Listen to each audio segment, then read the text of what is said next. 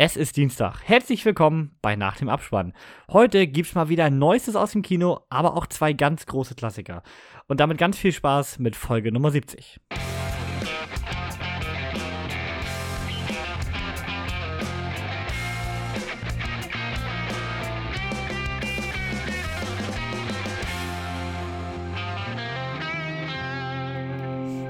Ein Hallo auch mal wieder von meiner Seite. Ich bin der Niklas, das vor dem Intro war der Kevin und zusammen mit Jenny versuchen wir es jetzt zum fünften Mal, diese Anmoderation aufzunehmen. Spaß beiseite. ähm, wir wollen heute über richtig viele Filme reden, so im Gegensatz zur letzten Folge, wo wir eigentlich nur über John Wick gesprochen haben. Und äh, ich glaube, ich habe nachgezählt, wir haben da so ungefähr fünf Stück. Aber wisst ihr was? Das reicht uns noch nicht. Deswegen jetzt die Frage an Jenny, was hast du zuletzt gesehen? Ich habe am Freitag nochmal Mission Impossible Fallout geguckt. Nach ein paar Jahren war mal wieder so ein Rewatch fällig. Mhm. Viele meiner Freunde fanden den ja so mega gut und ich habe dem ja nur drei gegeben, weil Schmelzgesicht Henry Cavill war zu traumatisch für mich. Also habe ich doch noch mal einen halben Stern draufgepackt, weil gepackt hat es mich denn doch nicht so sehr, aber konnte man noch mal gut gucken. Die Story hat man viel besser verstanden tatsächlich. Ja. Drittes Mal gucke ich ihn aber nicht. Für mich ja tatsächlich der beste Teil der Mission Impossible-Reihe, muss ich sagen. Hört man ja ganz oft. Ja. Ich finde die Action ist einfach so, ich finde die Story gar nicht so besonders, gebe ich dir sogar recht, aber ich finde die Action ist so geil inszeniert in dem Teil, dass allein das Finale rund um diesen Helikopter da, das ist unglaublich geil gemacht, finde ich. Ich finde schon die Kampfszene im Herrenklo episch. Ja. Also ja. würde ich mal, die, die würde ich sofort fünf Sterne geben, weil die ist einfach so und dann heiß, wie Henry Cavill seine Muskeln nochmal aufschüttelt und dann nochmal loshaut. Ah, ja, das ist ein beste großer, GIF ever, aber. Der ist, der ist ein großer halt Henry, Henry Cavill-Fan hier, ne? Ja, ganz, ganz groß. Warum heißt mein Sohn wohl Henry? Hm, vielleicht wegen Henry Cavill und Indiana Jones. Den wir nachher auch noch, auch noch im uh. Programm haben, also seid, seid gespannt. Kleiner hat, Teaser. Hat schon Grund, dass Jenny heute dabei ist. Ja. ja, also ich, wie gesagt, ich habe ihn auch länger nicht mehr gesehen, ähm, aber ich muss auch mal wieder dringend mal wieder gucken. Ich finde den auch super geil. Also holt mich komplett ab. Bei Niklas, wie sieht das da aus? Bisschen Possible äh, ich, ich erinnere mich daran, dass ich den sehr, sehr gut fand. Ich habe ihn aber, glaube ich, äh, nie bewertet oder so. Aber ich müsste es nochmal. Und ich muss mir auch nochmal ansehen, um die, um die Story zu, äh, zu verstehen. Also Gerade jetzt in Vorbereitung, wo ja dann der ja, 7.1 rauskommt, jetzt wo sie einen Harry Potter machen, ähm, werde ich das auf jeden Fall äh, tun und den mir auch nochmal anschauen. Ja, da hätte ich auch mal Bock drauf. Also gerade äh, 6. Ich finde ja 5 fand ich ja so ein bisschen so ein Downer wieder. 4 fand ich auch richtig geil. Aber 5, äh, Rogue Nation, den fand ich nicht so gut. Deswegen, äh, so ein gesamter Rewatch der neueren Teile habe ich mir nicht so Bock drauf, aber sechs, der geht auf jeden Fall nochmal. Ist, ist es bei dir auch so, so gefühlt zweigeteilt? Ich weiß, eins bis drei stehen irgendwie so für sich und dann, mhm. dann kommen die anderen, ne? Genau, finde ich auch. Also ich finde vier hat so einen enormen äh, Qualitätsschub, das ist der Wahnsinn. Mhm. Ich habe sonst keinen gesehen. Oh, nur sechs tatsächlich? nur sechs wegen Henry Cavill, sorry. Ach, nee, oh Gottes Willen. Ich mag Tom Cruise ja nicht mal, aber ich habe trotzdem Top Gun. Wie oft habe ich den gesehen? Dreimal? Ja, aber, das schon. aber das passt. Mhm. Unsere beiden äh, Standardgäste hier, Jenny und Melanie, finden beide Tom Cruise scheiße. Und äh, trotzdem haben sie beide mehrfach Maverick geguckt. Also der Film, der tut es einfach jedem an. Das muss man einfach sagen. Aber bevor wir jetzt schon wieder über Top Gun Maverick sprechen, Niklas, was hast du denn zuletzt gesehen? Und jetzt, ja, jetzt, jetzt sag mir nicht Top Gun Maverick. Nein. Ähm, ich ähm, habe mir tatsächlich was, was sehr, was etwas Älteres und was etwas Neueres angesehen. Und zwar war ich im Kino zum Top, äh, zum Manta, sorry, ich Top Gun sagen, zum Manta Manta Double Feature. Äh, also Manta Manta, das Original und dann nochmal Manta Manta zweiter Teil. Ich glaube, über den letzten wollen wir äh, nächste Woche nochmal sprechen. Genau. Deswegen lasse ich das mal hier weg. Aber was den ersten angeht, äh, herrlicher Trash, deutscher Trash, wie er im Buche steht. Wenn du ein bisschen auf Auto stehst, geil. Und äh, ja, ich meine, den kennt doch jeder, oder? Hat, zumindest jeder hat doch schon mal davon gehört. Ja. Dass es da so ein ganz schlimmes Till Schweiger-Projekt gegeben hat, bevor er der Softie-Schauspieler war mit seinen äh, emotionalen, was sind das dann, Tragikomödien? Kackrollen. Sorry. Oder Kackrollen, so kann man sagen. Sorry, aber ich kenne keinen guten Film mit Till Schweiger. Doch, Manta Manta. Ja, aber war das damals schon, wurde das extra als Trash produziert oder ist es Trash geworden, weil es so trashig ist? Also, wenn man sich die Charaktere ansieht, gerade äh, Klausi zum Beispiel, der hier von äh, Michael Kessler gespielt ja. wird, dann ist das als Trash produziert worden, meiner okay. Meinung nach. Das, das können die nicht ernst gemeint haben. Aber du kannst auch einen Film rund um Manta-Witze nicht ernst gemeint produzieren. Das ist es nämlich, ja. Ja, also ich bin mal gespannt. Wir, wir gucken Teil 2 am Sonntag, deswegen heute noch nicht Thema. Ähm, bisher hört man ja wirklich nur Schlechtes. Ihr fandet ihn ja tatsächlich recht gut. Äh, bin ich mal schwer gespannt, tatsächlich. Ja, ich bin leicht beeinflussbar und ich finde diese ganze Comedy um Traumschiff Surprise, Truth Manitou gut und ich, das ist jetzt weit aus dem Fenster gelehnt, aber ich meine, so, so einen gewissen Stil da wiedererkannt zu haben. Aber vielleicht wirkt es auch nur auf mich so. Außerdem, wenn du mit, äh, das war ja dann, das Vorteil von so einem Double-Feature-Event ist ja, dass da wirklich nur Fans drin sitzen. Ja. Und äh, mit denen hast du natürlich unglaublich viel Spaß gemacht. Okay. Das stimmt. Ja, ich habe einen Film gesehen, äh, der hat da nicht so unglaublich viel Spaß gemacht. Und zwar mit Jenny zusammen. Und zwar Shazam 2, Ach Fury so, of ja. the God. Schon wieder vergessen. Ja, ja, war auch leider vergessenswürdig, muss man leider sagen. Der kam ja vor drei Wochen ins Kino und wir hatten den ja nie als Thema, weil wir den alle nicht gesehen hatten. Und der hat mich auch nicht so richtig ins Kino gelockt, muss ich sagen. Das war so, ja, kann man noch mal gucken bei Gelegenheit. Das war auch so eher so ein bisschen spontanes Ding. Und ja, ganz einfach, worum geht's, ne? Wenn ihr Shazam 1 gesehen hat, äh, habt, dann ist die ganze Crew zurück, rund um Billy Batson und die anderen halbstarken Superhelden. Heldendasein läuft natürlich nicht so ganz wie geplant, ne? Weil es sind ja immer noch Kinder im Inneren. Und ja, hin und wieder werden Leute gerettet, allerdings läuft das Ganze nicht so super verantwortungsbewusst ab. Und als nur noch die Töchter des Atlas auftauchen, werden die Probleme nicht kleiner. Um genau zu sein, natürlich das, was bei einem Superheldenfilm immer passieren muss. äh, Die Welt kann, könnte zerstört werden und es kann natürlich nur einer verhindern. Und das ist Shazam und seine Crew. Ja, und Pipapo und das Übliche. Und ja, es ist halt einfach wie Ant-Man. Quantumania. Es ist so ein richtiger, mit, richtige mittelmäßige Superhelden-Fortsetzung, die null in Erinnerung bleibt.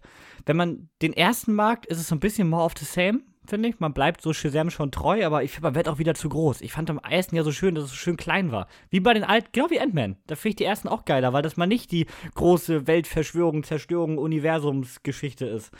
Und genau das macht Shazam dann auch wieder falsch. Will einfach zu viel in der Fortsetzung. Und will aber wiederum auch nichts riskieren. Die Story ist dann trotzdem 0815 und obwohl ich die Gegenspiele eigentlich ganz cool finde, die Töchter des Atlas sind ja hier auch gespielt von Helen Mirren, Lucy Liu und äh, Rachel Siegler. Alle gut und irgendwie cool, aber auch nichts, was irgendwie in Erinnerung bleibt, ne? Man möchte irgendwie so eine Family-Message darüber bringen. Ja. Floppt ja auch, kommen, kommen wir nachher nochmal zu, im Box-Office komplett. Also da, das ist die größte Katastrophe, läuft schlechter als Black Adam und äh, das hätte vorher auch keiner gedacht. Ich weiß nicht, ob die Leute im Hinterkopf haben, dass DC eh äh, jetzt am Ende des Jahres ausläuft, das DCU, und die Leute jetzt eh keinen Bock mehr haben auf die Filme. Ich weiß es nicht. Ich glaube, ja. der Einzige, der es mal rausreißen kann, ist Flash in äh, Kürze. Aber Aquaman 2 sehe ich da auch nicht äh, die großen Umsätze fahren. Ja, wenn man die Filme jetzt sieht, hat man fast das Gefühl, äh, fängt man an zu verstehen, warum James Gunn und die Verantwortlichen entschieden haben, das ganze Ding abzusägen, weil offensichtlich war da, war da nichts mehr drin, was, was erzählenswert ist, ne? Das würde ich aber Stand jetzt auch von Marvel gerade sagen, vom Gefühl her. Ja, gut, die haben allerdings noch ein bisschen den finanziellen Rückhalt von Disney und auch die größeren Namen, die zumindest, sag ich mal, beim ersten und zweiten Mal noch die Leute ins Kino ziehen, bevor sie merken, dass sie da mhm sage ich mal, beschissen werden, was die Geschichten angeht. Ja, also deswegen, man kann ihn gucken. Ich habe ihm zweieinhalb gegeben, den ersten drei. Also ich fand ihn ein bisschen schwächer. Den ersten mochte ich, fand ich eigentlich ganz nett, weil da war es noch irgendwie noch ein bisschen frischer. Aber es ist einfach so ein wirklich, der Film, der läuft durch. Der tat nicht weh. Der wirkte jetzt nicht lang oder war, fand ich richtig scheiße, aber der war halt eine halbe Stunde nach dem Kinobesuch wieder vergessen. Ja, locker. Ja, ne? Wie fandst oder? du, Jenny? Ja, ich habe kurz vor den ersten gesehen, für den ja. ich ein paar Anläufe brauchte tatsächlich das ist auch irgendwie einfach nicht meins. Und ich finde, ähm, jetzt gerade im zweiten hat man gesehen, so, wir schreiben von Marvel ab. Jetzt mhm. gerade in einigen Szenen da dachte ich so, okay, das sieht irgendwie aus wie ein Doctor Strange. So, wir schreiben ab, aber nicht so offensichtlich machen, sozusagen. Ich meine, die äh, Bösewichtinnen waren ganz interessant anzusehen, weil die ja aus verschiedenen Kulturen und verschiedenen Altersklassen waren, aber ansonsten, ja. Kannst du mich jetzt fragen, wie die heißen? Keine Ahnung. Nö, keine Ahnung. Und ich finde auch so. Phänomen. ja, so ähnlich. Ich, ich weiß auch nicht, wie die Kinder heißen, also außer Billy Batson, der Shazam ist. Keine Ahnung. Nee. Hat man mal gesehen, war eine schöne Beschäftigung für einen Dienstagabend, war nicht viel los im Kino. Ja, es war gut. Ja, ja. ja. Es war wirklich, das war das Traurige, der zweiten Woche und wir saßen da mit zwei anderen im Saal, ne? Ja. Also es war nichts Boy. los. Äh, ja. Nee, aber außer Billy und Freddy, die Wrestling-Kinder sind Ach, auch ja, irgendwie. Ja, andere. Die restlichen Kinder sind aber auch irgendwie so da. Haben auch keine besonderen Eigenschaften. Die sehen ja alle gleich aus, nur verschiedenfarbig. Das könnten auch Power Rangers sein. Oh, Power Rangers sind geil. Obwohl der Power Rangers Film schlechter war als beide Shazam. Ja, aber die Serie damals, mega. Ja, okay. Da, da stimme ich zu. Ja, also Shazam könnt ihr gucken, müsst ihr aber nicht. Könnt ihr auch lassen. Ja, genau. Nachher im Streaming irgendwann. Ja. Oder für 99 Cent. Aber dennoch gucken, bevor der, die Live-Frist abläuft. Ja, das stimmt, das ist ganz wichtig, weil die, der eine Monat ist schneller rum, als man denkt. Ja. Wollen wir mal starten mit unserem ersten Film. Und zwar mit dem größten Start der Woche. Und ähm, ich musste erst mal über den Film nachdenken, weil das ist schon ewig her, wo wir ihn gesehen haben. Wir haben ihn nämlich alle gesneakt hier, alle drei. Und zwar geht es um Dungeons and Dragons Ehre unter Dieben. Mhm. Ist diese Woche äh, am 30.03. in den äh, deutschen Kinos gestartet und wir hatten ihn jetzt ja in den letzten beiden Folgen ganz kurz angerissen, weil letzte Woche habt ihr ihn gesneakt und vor zwei Wochen Jenny und ich. Und ja, wir haben damals schon gesagt, äh, das Ganze basiert auf dem größten, bekannten, bekanntesten und vielleicht ersten Pen and Paper und ist nun die erste richtig vernünftige Kinoumsetzung. Es gab schon einige Verfilmungen, die waren aber alle so eher so mittelmäßig bis schlecht. Und nun haben wir die erste wirkliche High-Budget-Umsetzung. Und äh, ja, es ist ein, äh, eine Fantasy-Komödie geworden, rund um ein paar Diebe und Abenteurer und Relikte und Fantasy-Monster und alles, was man sich so in diesem Universum vorstellen könnte, ne? Mhm. Ja, Niklas, wer ist denn dabei? Ja, wir haben hier die Hauptrolle, prominent Engine, wird gespielt von Chris Pine, dann seine Partnerin Holger, von Michelle Rodriguez und dann haben wir noch äh, Xenk. Xenk? Weißt du noch, wie man den ausspricht? Boah, nee, die Rolle kann ich nicht mehr. Die Rolle weiß ich auch nicht. Der Zauberer, äh, oder? Ich glaube, genau. Zauberer. Ja. Das war der Zauberer von äh, Reggie Jean Page, äh, Justice Smith spielt er noch mit, Sophia Lillis, äh, Hugh Grant natürlich als, als großer böser Bösewicht. Und Chloe Coleman haben wir noch, Jason Wong und Daisy Head. Das ist wie bei diesen Ensemble-Filmen, gibt immer viele, die ein bisschen Screentime haben. Aber äh, die Hauptrollen sind natürlich hier Chris Pine und Michelle Rodriguez. Ja, und Hugh Grant, eigentlich, das hatte ich mir direkt im Film mit derselben Rolle wie im Paddington. Ja, das ist wirklich so, ne? Wie genau denselben arroganten Arsch. ja, den Bösewicht kann er. Ja. Da ist er jetzt so reingewachsen, ne? Ja. Mit dem Alter, ne? Ja, ja stimmt. Hat er bei den Oscars, ja, hat er bei den Oscars ja auch nochmal live gezeigt. ich glaube, er spielt dann auch gar nicht viel. Da ist er einfach so. Ja, kann sein. Was glaubt denn ihr, oder habt ihr, ich weiß nicht, ob ihr nachgeguckt habt, wie teuer war denn der Film? Naja, ich weiß es. Okay, Jenny, weißt ich du das? Nicht, ich kann bei sowas ganz schlecht ja, raten. Dann mal los. Hau mal eine Zahl raus. 200 Millionen? Keine Ahnung. Ich weiß nicht, ob das viel oder wenig ja, gut, ist. ist. Muss warm oder kalt sagen. Das ist jetzt für den schon ein bisschen viel, aber 150 Millionen, dass man so viel für so einen Film hingeblättert hat, da hat ein Studio Eier gehabt, muss man sagen. Vor allem, es muss ja auch wieder rein. Also, es muss ja dreimal reinholen, damit du Gewinn damit machst, Ganz oder? Genau. Ist das auch bei Filmen so, ja. wie in der Buchhaltung? ja, so mehr oder weniger, weil du kannst, oft ist in dem Produktionsbudget das Marketingbudget nicht mit drin. Ne? Und ja. da kannst du oft locker nochmal, äh, locker die Hälfte, bei ganz großen Filmen sogar das Doppelte draufrechnen. Also muss der auch schon, ich würde sagen, seine 600 Millionen braucht er, um wirklich richtig erfolgreich zu sein. Ja. Also da hatte Paramount richtig Eier. Und aktuell läuft er recht gut. Die Kritiken sind auch recht gut und ähm, man hofft ja auf mehr. Habt ihr, hat einer von euch irgendeinen Bezug zu Dungeons and Dragons? In irgendeiner Form? Nö, nee, ne? Nur gehört. Auch dass es das nee. gibt durch Big Bang Theory tatsächlich damals. das stimmt. Da hat man ganz viel gelernt und dann doch, dass es Dungeons and Dragons gibt. Nee, ich will aus dem Pen and Paper Ding auch komplett raus tatsächlich. Dementsprechend sind wir alle wirklich unbefangen an den ganzen Film rangegangen. Ja. Nicht so wie bei Uncharted oder so, wo man Erwartungen hatte und nur ich fand den geil. Ja, genau, die das Spiel nicht gespielt hat. Ja. Erwartungen hatte ich tatsächlich aber trotzdem sehr niedrige, denn ich fand den Trailer echt mittelmäßig, sah aus wie so ein 0815 Fantasy-Film mit schlechten Effekten, fand ich so am Trailer. Und so einem, so einem Chris Pine, der so gewollt lustig ist. Und ich hatte gar keinen Bock drauf, ne? Ich dachte echt so, hm, weiß nicht. War das bei euch auch so? Hat der Trailer irgendwie eingeschlagen? Nö. Nö.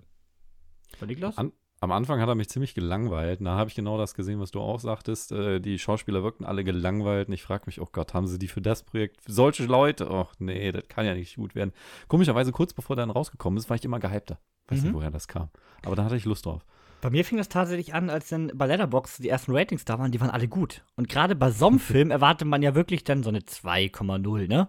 Finden mhm. vielleicht Kenner gut, aber sonst ist das halt 0 auf 15 Trash, ne? Aber jetzt steht stand jetzt immer noch bei einer 3,7 und äh, wir haben ihn gesneakt. Und für eine Sneak hatte ich ja eigentlich schon mal Bock drauf. Allerdings bei unserer Sneak-Uhrzeit zweieinhalb Stunden oder 2,15 ist halt schon echt eine Nummer. Aber da hat mich keine Sekunde gelangweilt, um hier mal einzusteigen. Nö. Also, wir können ja mit dem Film im Ganzen anfangen. Erstmal ein bisschen spoilerfrei. Also, ich finde, der hat so eine richtig schöne Feelgood-Stimmung, den ganzen Film durch. Der macht durchweg Spaß, den kannst du diese 2 Stunden 15 wirklich weggucken. Der hat ganz viele Schauwerte, ganz auch recht schnelles Pacing, der wird nie langweilig. Und du hast durchgehend irgendwas zu sehen, was, äh, was neu ist, was frisch ist und was noch nicht so ausgeleiert wirkt, wie bei manch anderen, ja, ich nenne es mal mittelgroßen Fantasy-Filmen, auch wenn das Budget eigentlich schon High-Budget ist. Oder? Niklas? Ja, doch, ich, ich würde sagen, das hat mich so ein bisschen an das erste Mal Guardians gucken erinnert. Ja. Also den, den ersten Guardians of the Galaxy, den, den ich ja noch äh, sehr lustig finde. Und äh, genauso war es ja auch. K klar, Setting ein bisschen anders. Fantasy ist eigentlich nicht so mein Ding. Stimmt. Bin da ja eher der Sci-Fi-Fan, aber irgendwie hat mich das hier überhaupt nicht gestört. Ich fand es eher lustig, dass du halt so viel äh, wiedererkennen konntest von diesen, ja, ich sag mal, Klischees oder diese, diesen Rollenbildern, die es dann halt in den Spielen wohl, wohl Mhm. gibt. Und bei dir, Jenny? Ich hatte tatsächlich ein bisschen Schwierigkeiten am Anfang reinzukommen, aber als du nachher die Figuren auch verstanden hast, da ging es tatsächlich. Da machte er nachher auch irgendwann den Spaß und dann hat man auch sich wirklich gefreut, denen so zuzugucken.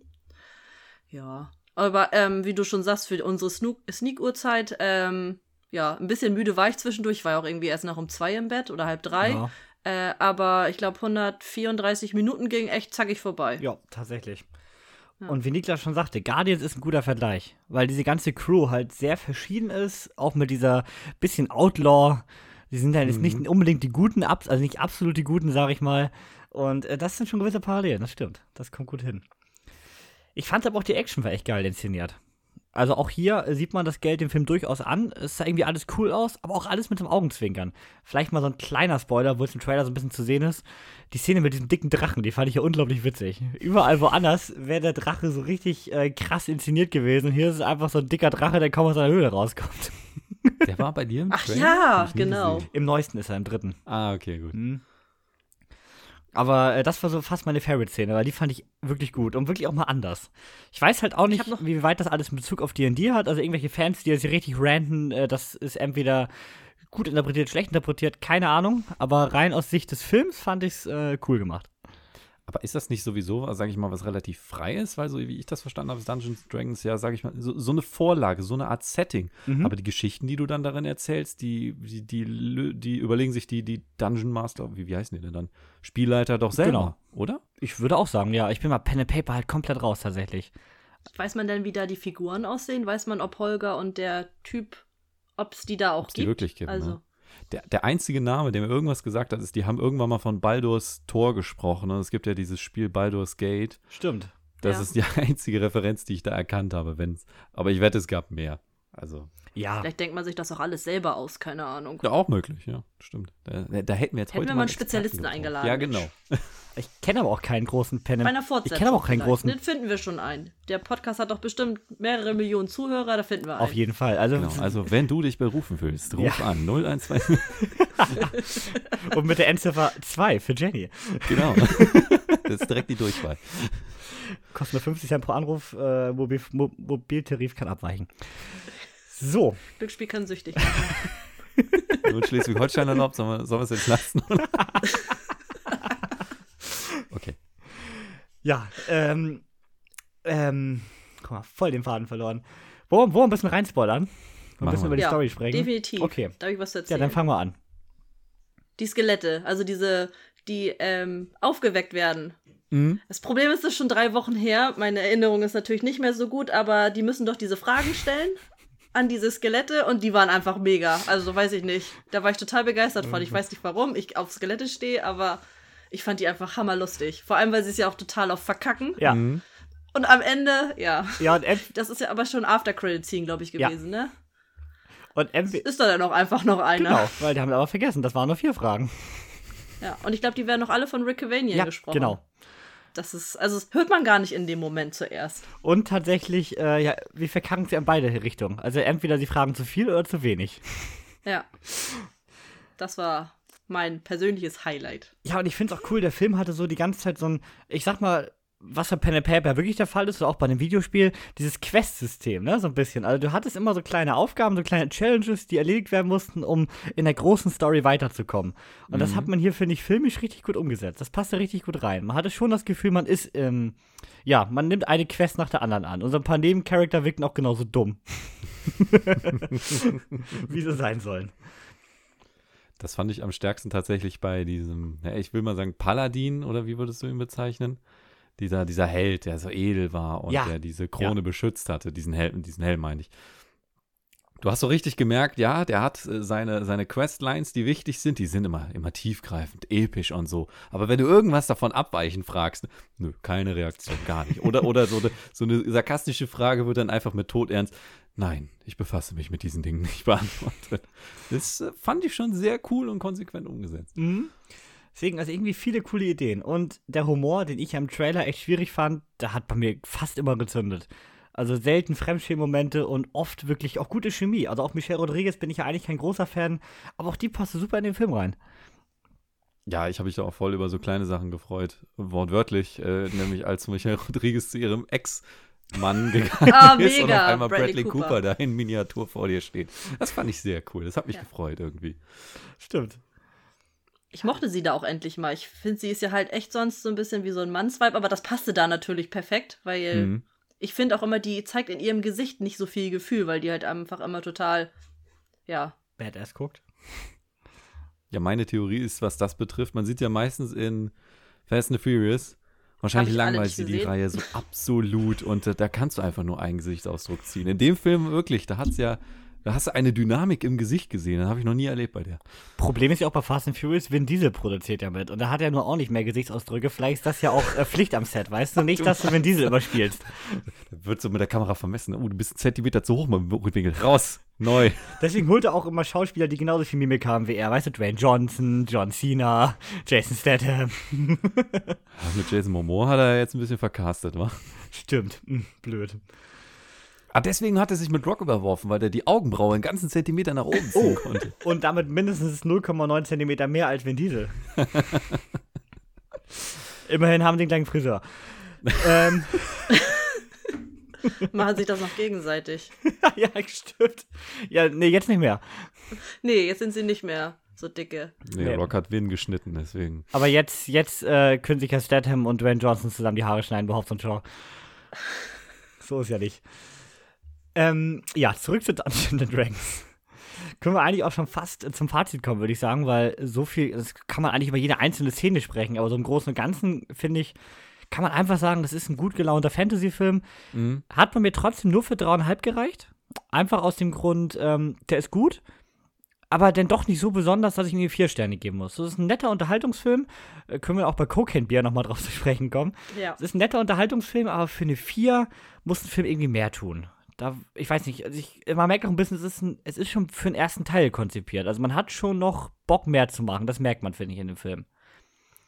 Jetzt nicht so schlimm wie bei Warcraft The Beginning, aber so ein bisschen schon. Was hast du denn, Niklas? Du hast ein bisschen mehr gegeben, ne? Ja, ich habe ihm viel gegeben, weil ich, weil ich einfach sehr, sehr froh war nach dem Kinobesuch. Das mag einerseits daran liegen, dass ich mich geärgert habe, dass du ihn gesneakt hast. Ich dachte, komm, den kriegst du jetzt wieder nicht. Den haben wir doch gekriegt. Hat mich sehr gefreut. Dann war der Film auch noch gut und ich hätte jetzt tatsächlich nochmal Lust, den nochmal zu gucken. Deswegen ja, ist für mich vier Sterne wert. Ja. Sehr gut. Und bei Jenny? Ich würde, ich habe ihm dreieinhalb gegeben. Ich würde ihn tatsächlich dann auch noch mal gucken, falls es zum zweiten Teil kommt, kurz vorher noch mal. Aber ich, Mhm. ähm, die Charaktere waren für mich doch teilweise zu vorhersehbar. Also man wusste irgendwie, ähm, ja, wenn ich noch spoilern darf, dass äh, Chris Pine sich halt für seine Ja. theoretisch neue Familie entscheidet, für Holger und nicht für seine Frau, weil, ja. Und ähm, da war mir zu wenig Charakterentwicklung. Ist für den ersten Teil natürlich auch schwierig, weil die Charaktere werden auch erstmal alle eingeführt. Du musst auch erstmal wissen, wer wer ist und wo das überhaupt spielt und ja. Ja, das Worldbuilding Building kostet ein bisschen Zeit. Ist nicht, nicht so schlimm wie, wie, bei, wie bei den Gefährten, aber es dauert schon ein bisschen. Ja, und dann auf zweiter Teil, denke ich mal, wird da mir bestimmt besser gefallen, weil man die Leute dann halt auch schon kennt und vielleicht Aber- überrascht einen da ja auch noch mal was. Aber trotzdem für sich ein recht abgeschlossener Film, muss Ja, man auch sagen. genau. Also man könnte es auch so stehen lassen. Genau, aber ich denke, da wird sicherlich ein zweiter kommen. Ja, läuft, glaube ich, nicht schlecht. Müssen wir mal gucken. Läuft ja diese Woche erst an. Ja. Genau. Aber Ja. waren ja auch schon Vorpremieren, die waren ja auch mega gut besucht. Also ich habe hier geguckt Ja. im Cinemax bis auf den letzten Platz ausverkauft und der lief, ich glaube, dreimal an einem Freitag. Ja, und die Kritiken sind ja auch größeren gut. Also der lange At- Atem dürfte, den dürfte er eigentlich nicht verlieren, wie manche Ja. andere Filme. So ein Black Adam hatte ja auch ein richtig krasses Eröffnungswochenende. Dann waren die Kritiken allerdings scheiße und dadurch hat er, glaube ich, mega verloren dann hinten raus. Ja, aber ich glaube, in den äh, Previews, die jetzt waren, da waren ja auch die, denke ich mal, Fans. Ja. Und wenn der da schon so gut wegkommt, dann Denk ich hast du mal, eigentlich ja. viel richtig gemacht. Ja. Ja, Dungeons Dragons, absolute Empfehlung, Potenzial für mehr. Und könnte ein cooles Franchise werden. Ich, ich stimme das auch schon wieder in diesem Franchise denken wie Studios, ne? ja, gut.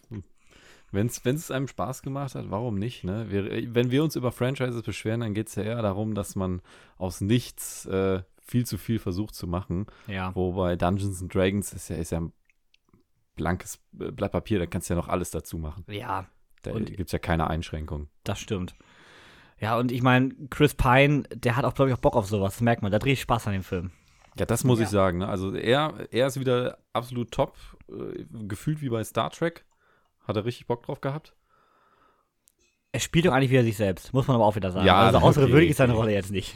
Ja, aber da ist doch richtig. Wenn du so eine Rolle ja. haben willst, dann kannst du es den passenden Schauspieler Genau. Haben, oder? Passt auf jeden Fall. Die beiden passen auch gut zusammen. Ja. Das denkt man auf den ersten Moment, im ersten Moment irgendwie gar nicht, aber wenn man die dann so auf der Leinwand sieht, dann passt das doch irgendwie ja, so als stimmt. beste Freunde und Familienersatz. Das stimmt. Ja, Dungeons Dragons. Würde ich sagen, kommen wir zum nächsten Film bevor es hier ausartet. Und das ist was ganz Besonderes. Und wir erklären euch gleich, warum wir über diesen Film sprechen in dieser Folge. Aber erstmal, um, um was geht's? Es geht um Pulp Fiction, ja. 1994 erschienen, Quentin Tarantinos zweiter Film. Und äh, Niklas, es soll Menschen geben, die haben Pulp Fiction noch nicht gesehen. Erzähl uns doch mal, worum geht's denn da? Ja, das ist, das ist gar nicht so einfach zusammenzufassen, ohne jetzt, sage ich mal, schon den Twist wegzunehmen, wenn es hier an Leute gerichtet sein soll, die noch nie gesehen haben. Ganz grob umschrieben. Es gibt drei Haupthandlungen in diesem Film. Die werden in nicht chronologischer Reihenfolge erzählt. Aber wie man so mit der Zeit merkt, greifen die alle so ein bisschen zusammen. Ganz grob umrissen. Es geht um einen Tag von zwei Gangstern, die heißen Jules und Vincent. Der läuft ziemlich beschissen und äh, ja, ihr erfahrt dann wie, warum und äh, wie sie es gelöst kriegen. Es gibt die Geschichte des Boxers Butch Coolidge, der mit na, nicht ganz legalen Dingern die ganz große Kohle gemacht hat und sich dann aus dem Staub machen möchte. Und dann gibt es noch die Erlebnisse von einem der Gangster, äh, Vincent Vega, der die Frau seines Bosses äh, zu einem unterhaltsamen Abend ausführen soll. Ja, also ähm, eigentlich ist es ein Tag im Leben der Gangsterwelt von LA. Im Endeffekt ja, es sind, sind so, genau, vier Tage sind es in der Chronologie, glaube ich. Ja. Und äh, ja, soll ich, soll ich mal erzählen, warum wir jetzt über die alte Kamelle reden? Erzähl obwohl mal. die im keinem Voting war. Hau raus. Und zwar der Kevin, also das ist jetzt mittlerweile Tradition, der feiert sehr gerne Geburtstag und Jedes schaut. Jahr Schaut, je, schaut auch jedes Jahr dann sehr gerne einen Film und weil das alleine so ein bisschen doof ist, lädt er sich da gerne Leute zu ein. Und vielleicht ist seine Wohnung ein bisschen zu klein geworden. Jedenfalls mietet er sich seit, seit einem Jahr jedes Mal ein Kino. Und da hat er uns alle eingeladen. Und da darf natürlich den Film bestimmen. Und das war Pulp Fiction. Und das darf auch vorher keiner wissen. Das ist ganz wichtig. Also genau. die Menschen ich haben wieder erst erfahren, welcher Film das ist, als der Film gestartet ist. Hat letztes Jahr nicht so gut geklappt, aber. Nee. nee aber im letzten Jahr war es Zurück in die Zukunft. Das ist mein Lieblingsfilm und dadurch recht vorhersehbar. In diesem Jahr war es ja nicht so einfach. Das stimmt. Also du, du wurde, der Name wurde schon genannt, Pulp Fiction, aber du hast es geschafft, gekonnt drüber zu spielen. Genau. Und einfach alles im Spiel zu lassen. Wiederum wurden auch alle Namen genannt, von allen Filmen, denen ich fünf oder, nämlich, oder, ja. oder, viereinhalb Sterne gegeben habe, gefühlt. Ich hatte immerhin zwei Quentin Tarantino-Filme drauf. Das stimmt. Auf meiner Liste. Ich habe extra eine Liste mit drei Filmen aufgeschrieben, um dann im Kino zu sagen, aha, ich habe es ja gewusst, aber leider nicht. Nee. Der Nächstes Jahr machen wir Tippspiel. Nächstes Jahr gibt es Tippspiel mit allen Zuschauern und der Gewinner wird eingeladen im Jahr. Du hast noch verschiedene Kategorien, ob der Regisseur getroffen wurde, Hauptdarsteller oder genau, nur der genau, Film. Ja, ja. Die, das Genre. Okay. Erstmal eine Stunde Auflösung vorher und dann kommt der Film. Super. Genau, ich bereite so eine zwölfseitige Rede vor und dann geht das los. Das will ich hoffen. Die ist dieses Jahr nämlich sehr kurz ausgefallen, deine Rede. Das stimmt. Ja, die war auch mal wieder nicht vorbereitet. Wie hier? Letztes Jahr war sie halb vorbereitet. Ich habe sie sogar auf Video. Das stimmt. Da hat mir auch jemand eine Ohrfeige gegeben. Na Mensch, wer war das wohl? Im bester Will Smith-Manier. Ja. Ja, Pulp Fiction habe ich also gezeigt. Äh, Quentin Tarantinos Meisterwerk. Und allein, wenn man sich mal wieder vor Augen führt, wer alles dabei ist, ne? Wir haben John Travolta, wir haben Samuel L. Jackson, wir haben Uma Thurman, wir haben Bruce Willis, wir haben Harvey Keitel, wir haben Ving Rames, wir haben Tim Roth, wir haben Quentin Tarantino natürlich himself. Und noch so viel mehr. Das ist äh, top, muss man echt sagen auch wenn man sieht, was dahinter steckt. Der Film hatte ja, wollte erst kein Studio haben und hat kaum Budget bekommen. Travolta, meine ich, war das sogar, der noch meinte, er musste eigentlich draufzahlen wegen der Hotelkosten an den Drehorten. Also, äh, das ist Wahnsinn, dass dieser Film auch so zustande gekommen ist.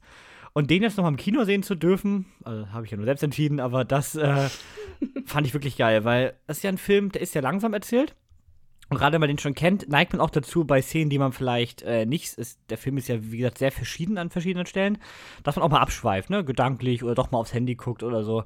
Aber im Kino, wenn du den wirklich nochmal so richtig frontal erlebst, dann, da hat mich nochmal richtig reingezogen, muss ich sagen.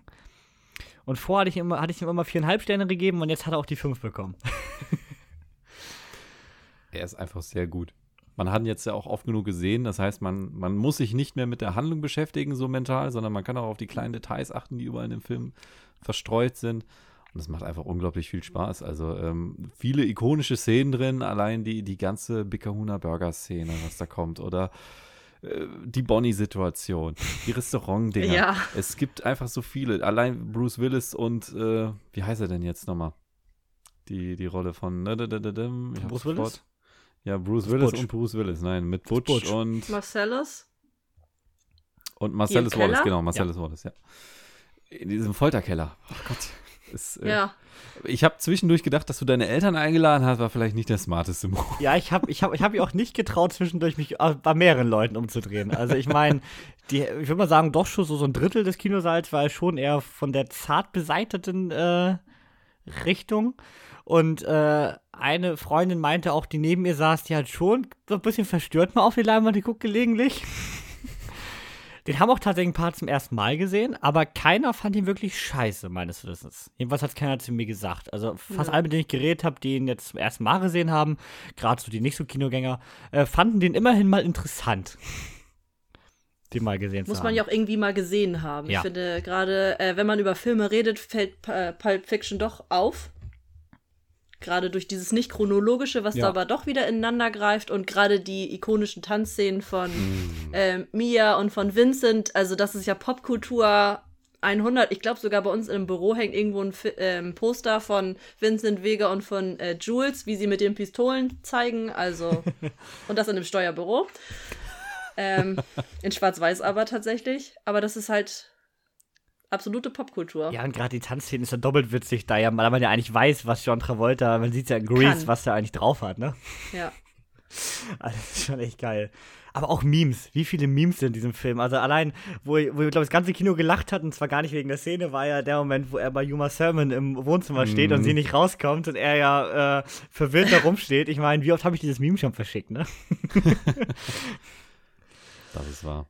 Ja, ja. also Wahnsinn. Und ich finde, da ist irgendwie alles drin. Also, ähm, an sich, finde ich, kann man gar nicht beschreiben, warum der Film so besonders beliebt oder besonders gut ist, weil der geht in so viele verschiedene Richtungen. Das ist wieder diese typischen Tarantino-Dialoge, die unglaublich lang sind und manchmal aber völlig sinnlos. Ich sag nur Fußmassage. Allein auf den stehen sie schon vor der, vor der Tür. Ne, wir gehen noch mal eine Runde. Fünf Minuten später, jetzt können wir rein. Das ist richtig Tarantino. Ich finde immer noch der ultimativ ausgereizte Dialog ist bei Inglourious Bastards, das Kartenspiel im Keller. Das topft für mich immer noch alles.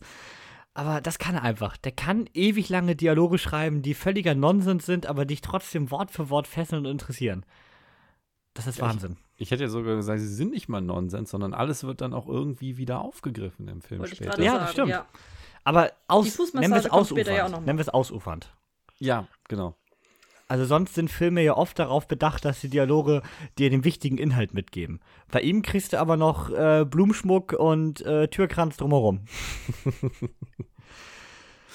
ja, und ich weiß nicht, also ähm, ich mag ja alle seine Filme. Der hat für mich noch keinen schlechten Film gemacht, muss ich sagen. Einer steht ja noch aus. Mhm. Der Kevin. Sein zehnter Film.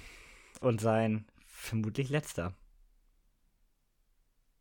Ich bin mal gespannt. Also, wenn man jetzt zum Beispiel Pulp Fiction allein mit äh, Once Upon a Time in Hollywood vergleicht, die sind schon sehr anders, ne? Also, ja. Once Upon a Time in Hollywood ist schon verdammt nah an, ja, so ein normaler Unterhaltungsfilm eigentlich, ne? Wenn man jetzt mal von den letzten zehn Minuten absieht, vielleicht. Und ja. den Dialogen, die ein bisschen besser geschrieben sind als in den durchschnittlichen Hollywood-Komödien.